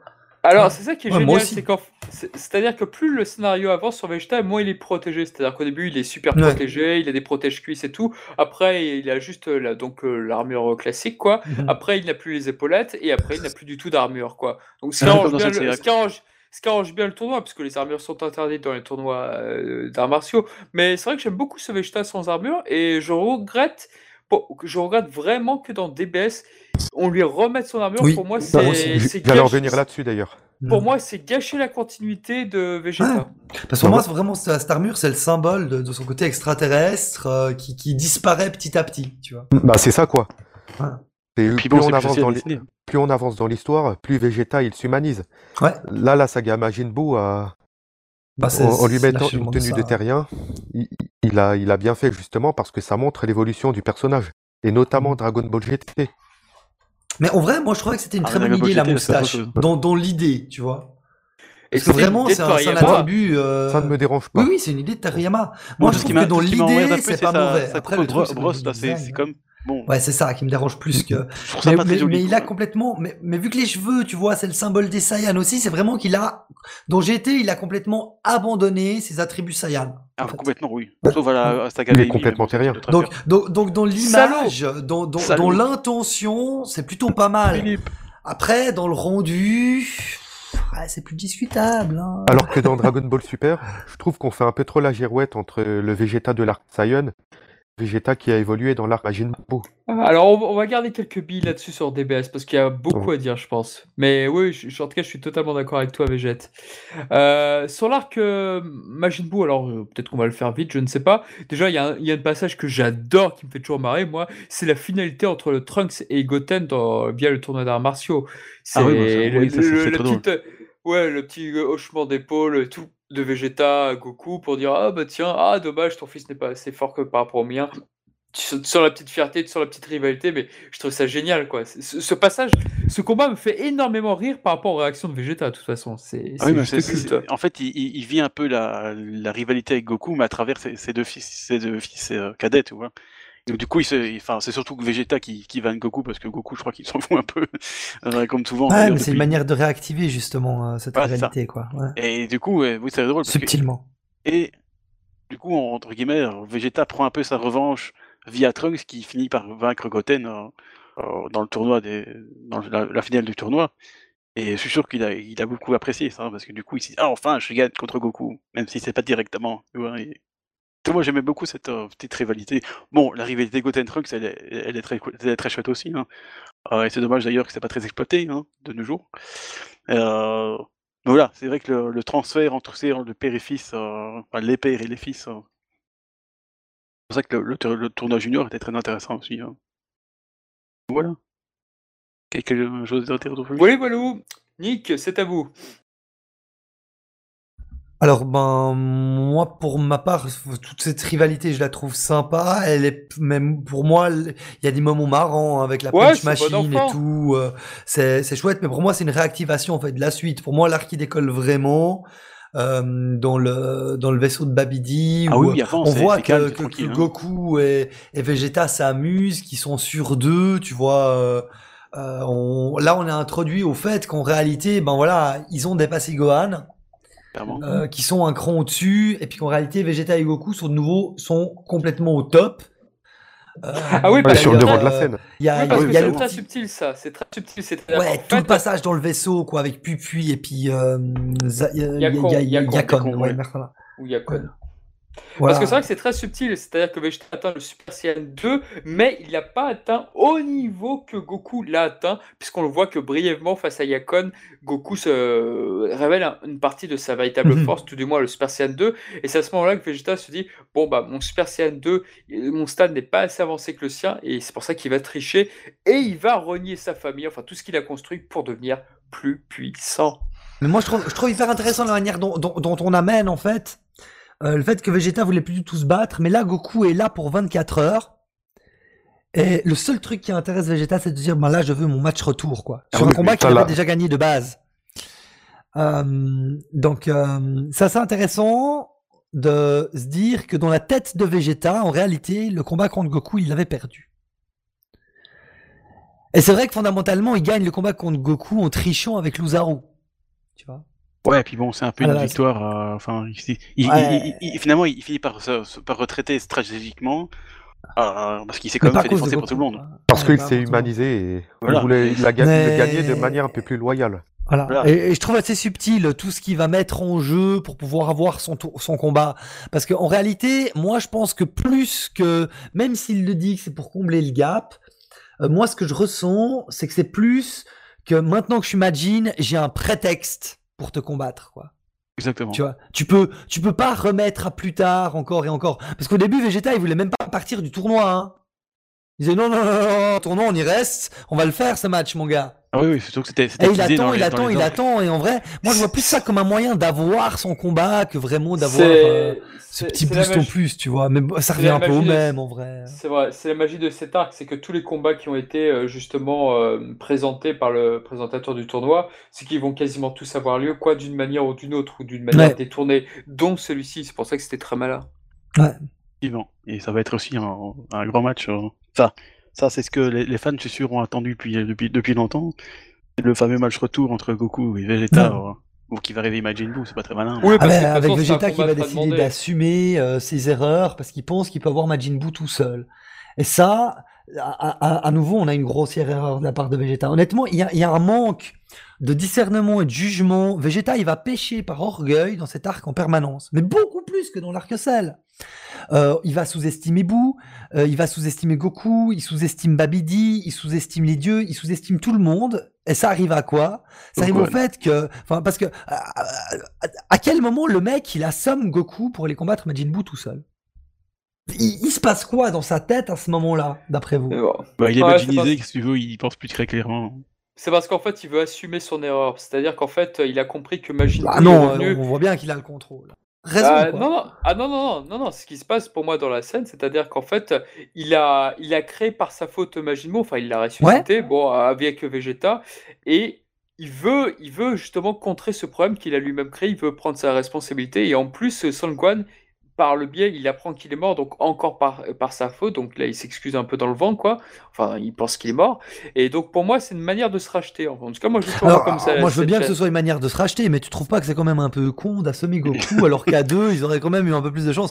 Moi, moi, moi j'ai vraiment le sentiment que c'est faire une connerie en plus. Alors je, je, je comprends bien que ça part d'une bonne intention quoi, mais tu vois quand je te dis il pêche par orgueil quoi, il pêche par orgueil une première fois quand il sous-estime Majin Buu, et il pêche par orgueil une deuxième fois quand il pense qu'il va pouvoir régler le projet, le problème tout seul quoi. Ouais, C'est vrai que ah oui, c'est. Bah, Bah, il avait franchement, aussi- il en fait pas une de bonne. Hein. Ouais, il avait, il avait, il avait aucune idée du véritable niveau de Majin Buu. Enfin, il avait un petit pressenti, mais voilà quoi. Au début, d'ailleurs, il pensait vraiment que c'était nul parce qu'il se disait ah bah si Kaioshin a peur de lui, c'est normal parce que nous on est plus fort que Kaioshin, donc Ouais. voilà, En même temps, normal. Kaioshin, il a Mais, de et en hein. réalité, et en réalité, non, il voit que le problème est beaucoup plus important, surtout Goku. Donc euh, non, moi je pense que voilà, il a voulu. Il a vraiment voulu essayer de se racheter et vous, de Oui, se dire bon bah c'est de ma faute. Goku, Alors, je vais t'en- assurer. t'en mêles pas, c'est moi qui vais m'en occuper. C'est une connerie, tu l'as dit. Ouais. Je suis d'accord avec toi. Mais c'est ce qu'il pensait. ouais. Après, après, scénaristiquement, ça aurait posé problème, puisque voilà, on le savait pas, mais le Super Saiyan 3, en fait, ça existe. Bon, tant pis, chute. Mais, mais oui, bon, c'était pas prévu. 100% à ce moment-là, il n'existait pas encore. Le Super Saiyan c'est 3 ça, était dans la tête de Toriyama. Ah, ça, c'est clair que quand on voit le combat, il avait clairement pas décidé que ça. euh, Oui, ça existait pas, c'était un truc de prévu dernière minute, ça se sent. Mais voilà, bon. Mais c'est drôle. Ouais. Mais bon, ça te donne lieu à un Vegeta qui est prêt à, se, à sacrifier sa vie pour la première fois. Et Mhm. je pense que c'est aussi une des raisons pourquoi il combat seul. C'est parce qu'il était Bien sûr. déterminé à en finir de lui-même et à se sacrifier, et ce depuis le début. Enfin, c'est comme ça que je vois les choses. Ouais, Et c'est vrai que, que Goku il ne laissera, pas- il laissera pas tomber, donc du coup il l'assomme, parce que sinon il va, il, va, il va le coller au basque jusqu'à la fin des temps. Quoi. Ouais, c'est Donc, clair. oui. Bon, comme il disait, c'était une bonne idée, mais bon, c'était finalement pas une bonne idée. Donc maintenant, maintenant, parlons un peu des conséquences de tout ça, quoi. Parce que le, le sacrifice de Vegeta, moi je trouve que c'est la scène la plus surcotée de toute l'histoire de Dragon Ball, quoi. Ou tu vas pas te faire des amis, toi. Ouais, voilà, on est parti. Moi je pense que c'est la scène la non, là, tout le monde va me haïr, mais je pense que c'est la scène la plus surcotée de toute l'histoire de Dragon Ball. Alors, moi, je l'aime modérément, mais pas tant que ça, en fait. Enfin, j'aime bien Ouais. sans plus, mais je dirais pas que c'est ma scène favorite, par exemple. Non, mais, mais en même temps, moi je, je comprends tout ce qu'il y a de beau derrière, la rédemption, le truc, le machin, le sacrifice, c'est beau. euh, En plus, il aime son fils. Il, Trunks, je ne t'ai jamais dit que je t'aimais, viens dans mes bras, juste avant de se foutre en l'air et tout. Non, c'est stylé. Je, je, je vois tout ce qu'il y a de stylé derrière, quoi. Mais honnêtement, le mec, il aurait pas fait ça, il se serait juste cassé avec ses gosses, ça revenait au même. Sauf que, il y aurait toujours eu un Vegeta, tu sais, pour aider un peu derrière, quoi. Tu vois Ouais, que- Ouais, mais tu vois, c'est- comme je disais, tout- on, on en parlait en off, je pense qu'il faut prendre juste la, la, la scène euh, dans, dans l'abstrait. Euh, c'est une très jolie scène, mais effectivement, dans les conséquences de l'arc, ben, c'est zéro, quoi. C'est, c'est- Ouais, alors, a- alors, et, et- et c'est à ça que je voulais venir, c'est que fondamentalement, si tu veux, tout ce passage entre Majin Vegeta, je résiste au contrôle de Babidi grâce à ma fierté, Goku, je vais aller régler le problème moi-même comme un homme, ok, je vais Un me sacrifier pour en finir avec Majin Buu et Buu. En fait, tout ça est tellement bien mis en scène que ça passe crème et que ça en devient un moment culte. Exactement. Alors qu'en réalité, quand tu te poses deux secondes puis que tu réfléchis à ce que le mec est en train de faire, t'as juste envie de te dire Mais quel débile Mais quel énorme débile euh, C'est là le sens du Euh, sacrifice. euh, Ouais, ouais, c'est possible, ouais. En même temps, possible. c'est aussi son erreur n'a pas vraiment, t'as pas de conséquences, con- contrairement à, celle, à son erreur de contre-celle, du coup. Donc, C'est- vrai. Bah, c'est a quand gens- même la conséquence que. Ah, c'est quand même perdre un des trois mecs les plus puissants, quoi. Ça, Voilà. ça- ouais, quand même, quoi, tu vois. La conséquence, c'est qu'il ressuscite Majin Buu, qui détruit la planète et tout. Ouais. Ouais, non, mais il y a Super cool. qui va arriver, il va, il va- il- Ouais, le ouais, héros de la ouais. justice, tout ça. Je, je connais cette théorie, monsieur. je connais. Cette théorie. Ça aurait pu marcher. hein. Et pour en revenir à un truc assez intéressant, Dabra, parce que enfin. on, parce qu'on je rigole. on, on, on cause- ah, vraiment. enfin que je trouve intéressant en tout cas pour ma part, c'est que je parlais tout à l'heure de ma théorie sur euh, Vegeta qui va faire comme Goku face à Cell que ce que Goku a fait face à Freezer. Et si tu réfléchis deux secondes, Euh, là, Vegeta, il fait un sacrifice, tu vois, comme ça. Alors tu te dis, bon, pour quelle raison il se sacrifie? Bon, il, il a dû sentir l'utilité d'un sacrifice comme ça qui lui arrive dessus par la force d'un Saint-Esprit. Mais euh, si tu réfléchis bien, à l'arc précédent, il y a un personnage qui s'est sacrifié déjà pour essayer de sauver tout le monde. C'est Goku. C'est Son Goku. Mais oui. Et, et- et la pas que je racontais tout fils, à l'heure, c'est qu'en fait, Vegeta, il fait toujours ce que fait Goku, avec un arc de retard, mais seulement lui, à chaque fois, il se foire, là où Goku, il réussit, quoi. J'ai quand même envie de dire, c'est vraiment pas de bol pour Vegeta, quoi.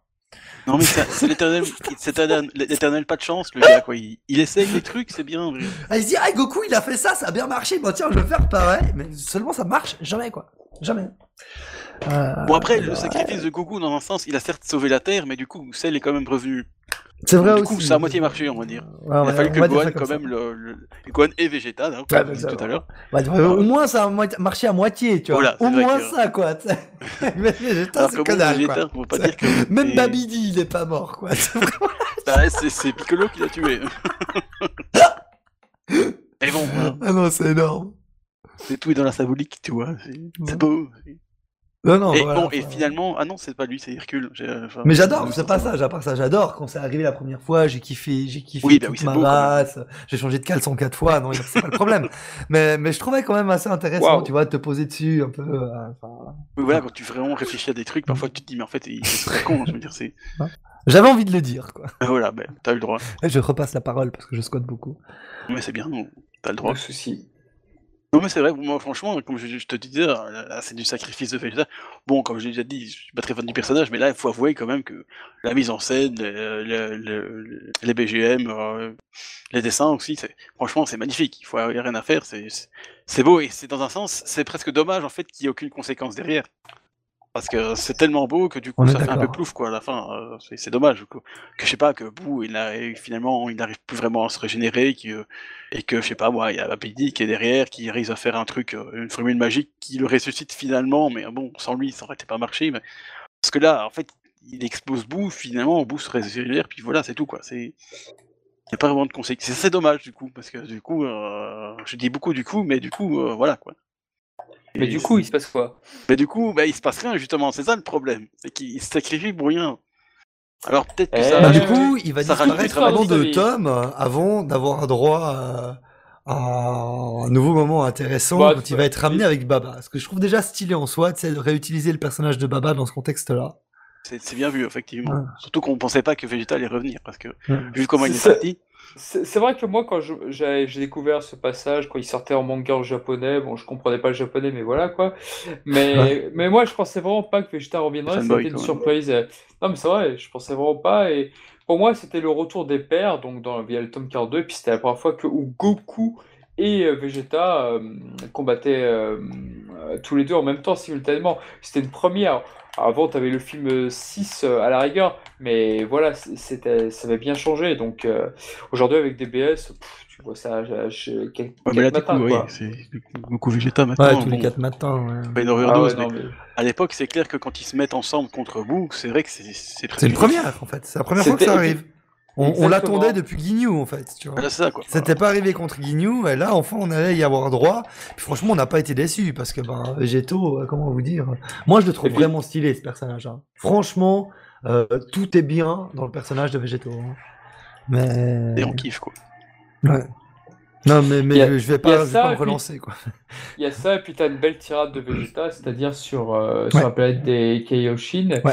à, à propos de Goku, qui est, qui est une parole merveilleuse et qui conclut, Ah oui, mais entre guillemets, le manga lui seul, quoi. Oui, ouais, bah, c'est c'est la clé pour comprendre le manga, en fait. Ouais. Ce, ce- ce monologue de Vegeta, c'est la clé pour euh, comprendre le manga. Et c'est aussi un peu la, vraiment l'aboutissement du personnage, qui, qui Oui. reconnaît enfin que. C'est voilà, Goku, c'est le numéro tu un, vois, quoi, On, c'est- on est bien à la fin de Dragon Ball, c'est clair Ouais. net. C'est ce qu'on Non, pensait, puis, mais. puis où il explique parce qu'il a compris pourquoi Goku se bat, quoi. Et après, quand tu relis le manga en ayant ça en tête, tu lis quelque chose de complètement différent. Et ça, c'est stylé, tu vois. Voilà, c'est bien, ça, ça, ça te force à relire, relire en fait le truc. Ah, complètement. Avec un- un- une vue différente. hein. Exactement, monsieur. Bon, moi ça m'est déjà arrivé pour un autre personnage dont vous connaissez certainement le nom. Non, Ah bon? Ah oui, mais quand tu. Quand tu... Bon, désolé, hein, mais euh, je connais un peu le truc, mais. euh, Quand Vas-y. tu vois. Attends, on peut pas le couper là je... Faut que je un gonne. bouton mute Laissez-moi gonner un peu, s'il vous plaît. Il y a trop de Vegeta dans ce podcast. Ça fait 25 minutes que j'ai pas parlé de Gohan, je me sens pas bien. Mais oui, c'est ça, quoi. Non, ce sera rapide. Mais juste, quand tu vois le plan de Goku contre Cell avec, qui implique Gohan, et que tu revois tout ce qui se passe avant, en sachant ce que euh, Goku a pensé, en fait, tu vois beaucoup plus de choses que tu ne le voyais avant, je trouve. euh, tu vois toutes les petites, euh, toutes les, les petits indices que Goku avait laissés euh, par-ci par-là, et tu te dis, mais en fait, ce type est génial, en fait. Tu te dis, moi, franchement, je me dis, mais quel plan. hein. Bon, ça a pas beaucoup. Il y a eu un petit, un petit fail à un moment, parce qu'il est mort. Mais voilà, tu revois là, et avec Vegeta, et donc son monologue, c'est pareil. Quand tu revois après, tout en sachant ce qui s'est passé après, Ouais. bah, tu as tout à fait une nouvelle vision du truc, et en fait, tu es encore émerveillé du truc, même si tu connais ce qui va se passer. Ouais. C'est ça qui est beau. Et puis cette idée qu'il y en a un qui se bat contre ses ennemis, tandis que l'autre se bat contre ses propres limites, ben, euh, je veux dire, c'est la, enfin, c'est le béaba du shonen, quoi. Ça. va, ça va, ça va déterminer ce que vont devenir tous les mangas après lui. Et c'est Vegeta qui le formule, quoi. Voilà, Et puis pas- voilà, pas beau, encore une fois, on est sur une fin d'arc et Vegeta abandonne sa fierté, quoi. Il l'a abandonné une fois en mourant en contraire, il l'a abandonné une fois en demandant pardon à Gohan, et puis là, il abandonne sa fierté euh, d'être le numéro un en reconnaissant que Goku est le meilleur parce qu'il a mieux compris que lui comment se battre. C'est ça pour la, la, la finalité du monologue. Euh, et comment aborder un combat. Et ça, c'est stylé. tu- Et en plus, là, tu vois qu'il il vraiment, euh, il dit vraiment euh, avec ses mots, c'est que, voilà, tu es le numéro un. C'est ce qu'il a, il a jamais, là, il a, il a jamais dit ça avant, même si euh, voilà, aide-moi, machin truc. Mais là, il dit vraiment, je reconnais ma, mon infériorité dans un sens. C'est- ça, c'est extraordinaire. En tout- Venant d'un personnage de Ouais. Vegeta, tu tu t'y attends pas, quoi. C'est beau, c'est beau. C'est une bonne fin, je trouve, de, c'est une bonne fin de, de personnage, si je peux dire. Et même, non, moi, euh, je trouve que c'est stylé, quoi. Franchement, euh, puis bon, euh, il essaye aussi quand même de rassembler les terriens pour le Gekinama, mais ça marche pas. Parce qu'on peut pas dire qu'il est très dipl- Ouais, diplomatique bon, c'est quand lui même. qui a l'idée de base, quoi. Mais bon, c'est Là, lui qui va avoir beaucoup d'idées hein, sur cette Ah, c'est lui, cool, lui qui a l'idée d'arracher les cocons, euh, c'est lui qui a l'idée de machin, c'est lui qui a l'idée du Genkidama. Voilà, c'est ça. C'est... Il Voilà, est quand même pas inutile dans. Et, Même une fois qu'il était là, il, là, il va faire un sacrifice utile face à Boo. Tu vois, il va aller se prendre la rousse de sa vie pour laisser un peu du temps à Goku. Ah, ça c'est beau ça. Ça, Voilà, tu vois, ouais. c'est un sacrifice utile, quoi. Tu vois, c'est pas... il a... Le mec, il a appris, quoi. Bon, au moins, il est pas mort, c'est déjà ça. Vois. C'est déjà pas mal. hein. Ouais, mais c'est vrai loin, que oui, là, c'était il, ferait quelque chose.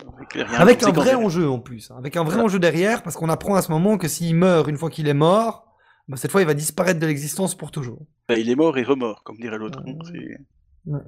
Oh, même si je suis sûr que Toriyama va trouver un truc. Oui, mais bon, avec les Dragon Ball de Namek, il y a moyen, toi. Le Super Dragon Ball. Le Super Dragon Ball de, de voilà. Et puis je crois qu'on a bouclé absolument tout ce qu'il y avait à dire sur ce personnage en oubliant euh, tout Ah, ce qui a pu être. Tout Ah, quoi. Dragon Ball GT, tu veux pas en parler hein Non, mais Bon, j'ai déjà parlé. Je crois que GT, GT, on... en a déjà causé. Quoi. On a parlé On de la moustache, il y a causé. rien d'autre à dire sur le G- Vegeta. mais mais c'est vrai que ce qui se passe, un truc, c'est que en fait, voilà, Sangwan était repassé devant, mais malgré ça, avec, à travers les années, à travers euh, des, à travers les sondages, à travers, je suppose, les ventes des figurines, eh bien, Vegeta, bah, il marche, il cartonne. Les gens adorent ce personnage, et c'est pour ça qu'avec Battle of God, c'est pour ça qu'avec DBS, eh ben, on va beaucoup plus le remettre en avant et le mettre clairement. coude à coude à Goku. C'est-à-dire que dans les humains artificiels, tu avais Trunks qui avait sans doute un niveau équivalent, tu avais Gohan qui était supérieur, tu avais Goku encore supérieur. Enfin, et là, non, c'est Goku et Vegeta. Maintenant, Vegeta a une place prédominante sur DBS. Et à, à tel point que actuellement, là, dans le manga, on se dit, putain, c'est Vegeta le héros ou quoi, là? Et on se dit, mais jusqu'où ça va aller l'escalade sur Vegeta? Moi, j'avais, moi, ce que j'adore dans Dragon Ball, c'est quand Toriyama utilise une panel de personnages et voilà, et lui, il va une sorte de couteau suisse, quoi. Mais quand maintenant tu as Goku et Vegeta qui sont hors du lot et que tu as tous les autres derrière, bah, eff- effectivement, je trouve ça un petit peu usant et agaçant, quoi. Donc, c'est, c'est dommage. C'est pas bon Dra- Dra- Dragon Ball, j'ai envie de dire, quoi. Bah, c'est vrai que oui, c'est, ça joue un peu trop sur le, sur le même, le même duo à chaque fois. Et euh, bon, c'est vrai que. Non, C'est dommage, Mais hein, surtout, parce le que. problème, c'est que le- vous voulez faire quoi du personnage maintenant, quoi Ah oui, Le personnage de, de, de Vegeta dans Dragon Ball Super, il a passé 129 épisodes à Sushi la nouille et pas bougé d'un père. Euh, tu, tu, ouais, 131. t'as- l'impression, t'as l'impression que les personnages, ils doivent terminer l'arc comme ils l'ont commencé. Tu vois? Enfin, Bah, il n'y a plus vraiment de. Quelle de évolution pour Vegeta Voilà, dans Dragon zéro. Ball Super? Zéro. C'est le néant absolu, quoi. c'est limite la ça. C'est justement ça qu'on retiendra de DBS, c'est que autant quand, quand tu euh, vois le début de Dragon Ball Z, quand tu vois la fin de Dragon Ball Z, tu vois l'évolution. Mais dans DBS, ça sera quoi l'évolution? D'ailleurs, la Z-Team, ça sera toujours la même au début de DBS qu'à la fin. Ça sera toujours la même, a priori. Et, et rien que ça, tu vois qu'il y a un souci, quoi. Dragon Ball GT, je suis désolé, on peut dire ce qu'on veut, mais la Z-Team était différente. Là, rien, toujours pas. Ou alors, ils ont réinclus des anciens personnages et ils les utilisent très mal, donc c'est c'est- ballot. Donc, euh, c'est vrai que c'est très dommage pour Vegeta. Alors, effectivement, l'arc euh, bah, l'arc Battle of God, il repasse de nouveau devant Gohan sans qu'on ne sache vraiment comment. Euh, et puis maintenant, voilà, c'est le rival de, de Goku attitré. C'est une sorte de Naruto Sasuke. Enfin, voilà, c'est. Et moi, je trouve ça presque insupportable des fois parce que ça m'énerve. Tu, tu ne vois que ça et Goku perd en individualité et Vegeta est beaucoup trop important, beaucoup trop mis en valeur et je le déplore énormément aujourd'hui. Bah, non, puis on, a, pas. là, on a vu pendant, pendant bien deux heures de podcast toutes les évolutions de Vegeta à travers les âges. À chaque fois, il y avait un enjeu autour de Vegeta, qui soit l'ennemi, qui soit l'élément perturbateur, qui soit euh, celui qui devient un humain, euh, ou, euh, ou, celui qui, qui finit par euh, à- à- à accepter le monde tel qu'il est, plutôt que comme celui qui voudrait qu'il soit. Et puis, ben, dans Dragon Ball Super, enfin, je suis, je suis désolé de le dire, mais il y a rien à raconter. Il y a rien à dire. Vegeta, à part faire de l'auto-référencement sur ce qu'il a fait dans Dragon Ball, euh, il fait rien. Donc du coup, est-ce que le personnage est intéressant? Non. Euh, tu, tout, tout, le, le seul Tout truc qui rend dit, Vegeta intéressant, c'est son, c'est son cara design qui est excellent, et son référencement à ce qu'il a fait de bien par le passé. Mais, Voilà. mais le reste, c'est nul. Et, et c'est triste. Sur ces tour, bonnes hein. paroles, je pense qu'on va peut-être s'arrêter là pour ce podcast sur euh, Vegeta. Donc en tout cas, le débat était enflammé. Et les- pu parler de Vegeta dans Dragon Ball, Sup- dans Dragon Ball Heroes, hein, ça doit être passionnant. Euh, Ok, non. mute-le s'il te plaît, je Ouais, on va, on va mute. muter Gohan. Mais enfin, Et en, et en tout cas, nous on se dit à très bientôt donc pour de nouveaux podcasts. Et puis n'hésitez pas si vous avez donc des thèmes à nous suggérer ou à des personnages, des films. Enfin, les films on les fait dans l'ordre, donc euh, fatalement on fera Metal Couleur la prochaine fois. Mais Super. voilà, donc, super, exactement. Voilà, bah en tout cas, merci Nick pour ta participation, merci d'avoir répondu À à, toi notre pour l'invitation. Ah Ouais, bah, à toi. on va, ben, je vous remercie. Et puis bon, bah, Shunen Gohan, bah écoute, on se dit à très bientôt pour de nouveaux podcasts Ah, autour d'un sujet sur Gohan, peut-être, qui sait, j'en sais rien. Après, on a certainement, fait- certainement. Sinon, je Oui. viens pas, donc. Exactement, il faut son lot de Gohan. Voilà, c'est ça. Et ben voilà, bah écoutez, prenez soin de vous et bon déconfinement et à bientôt. À bientôt. Ciao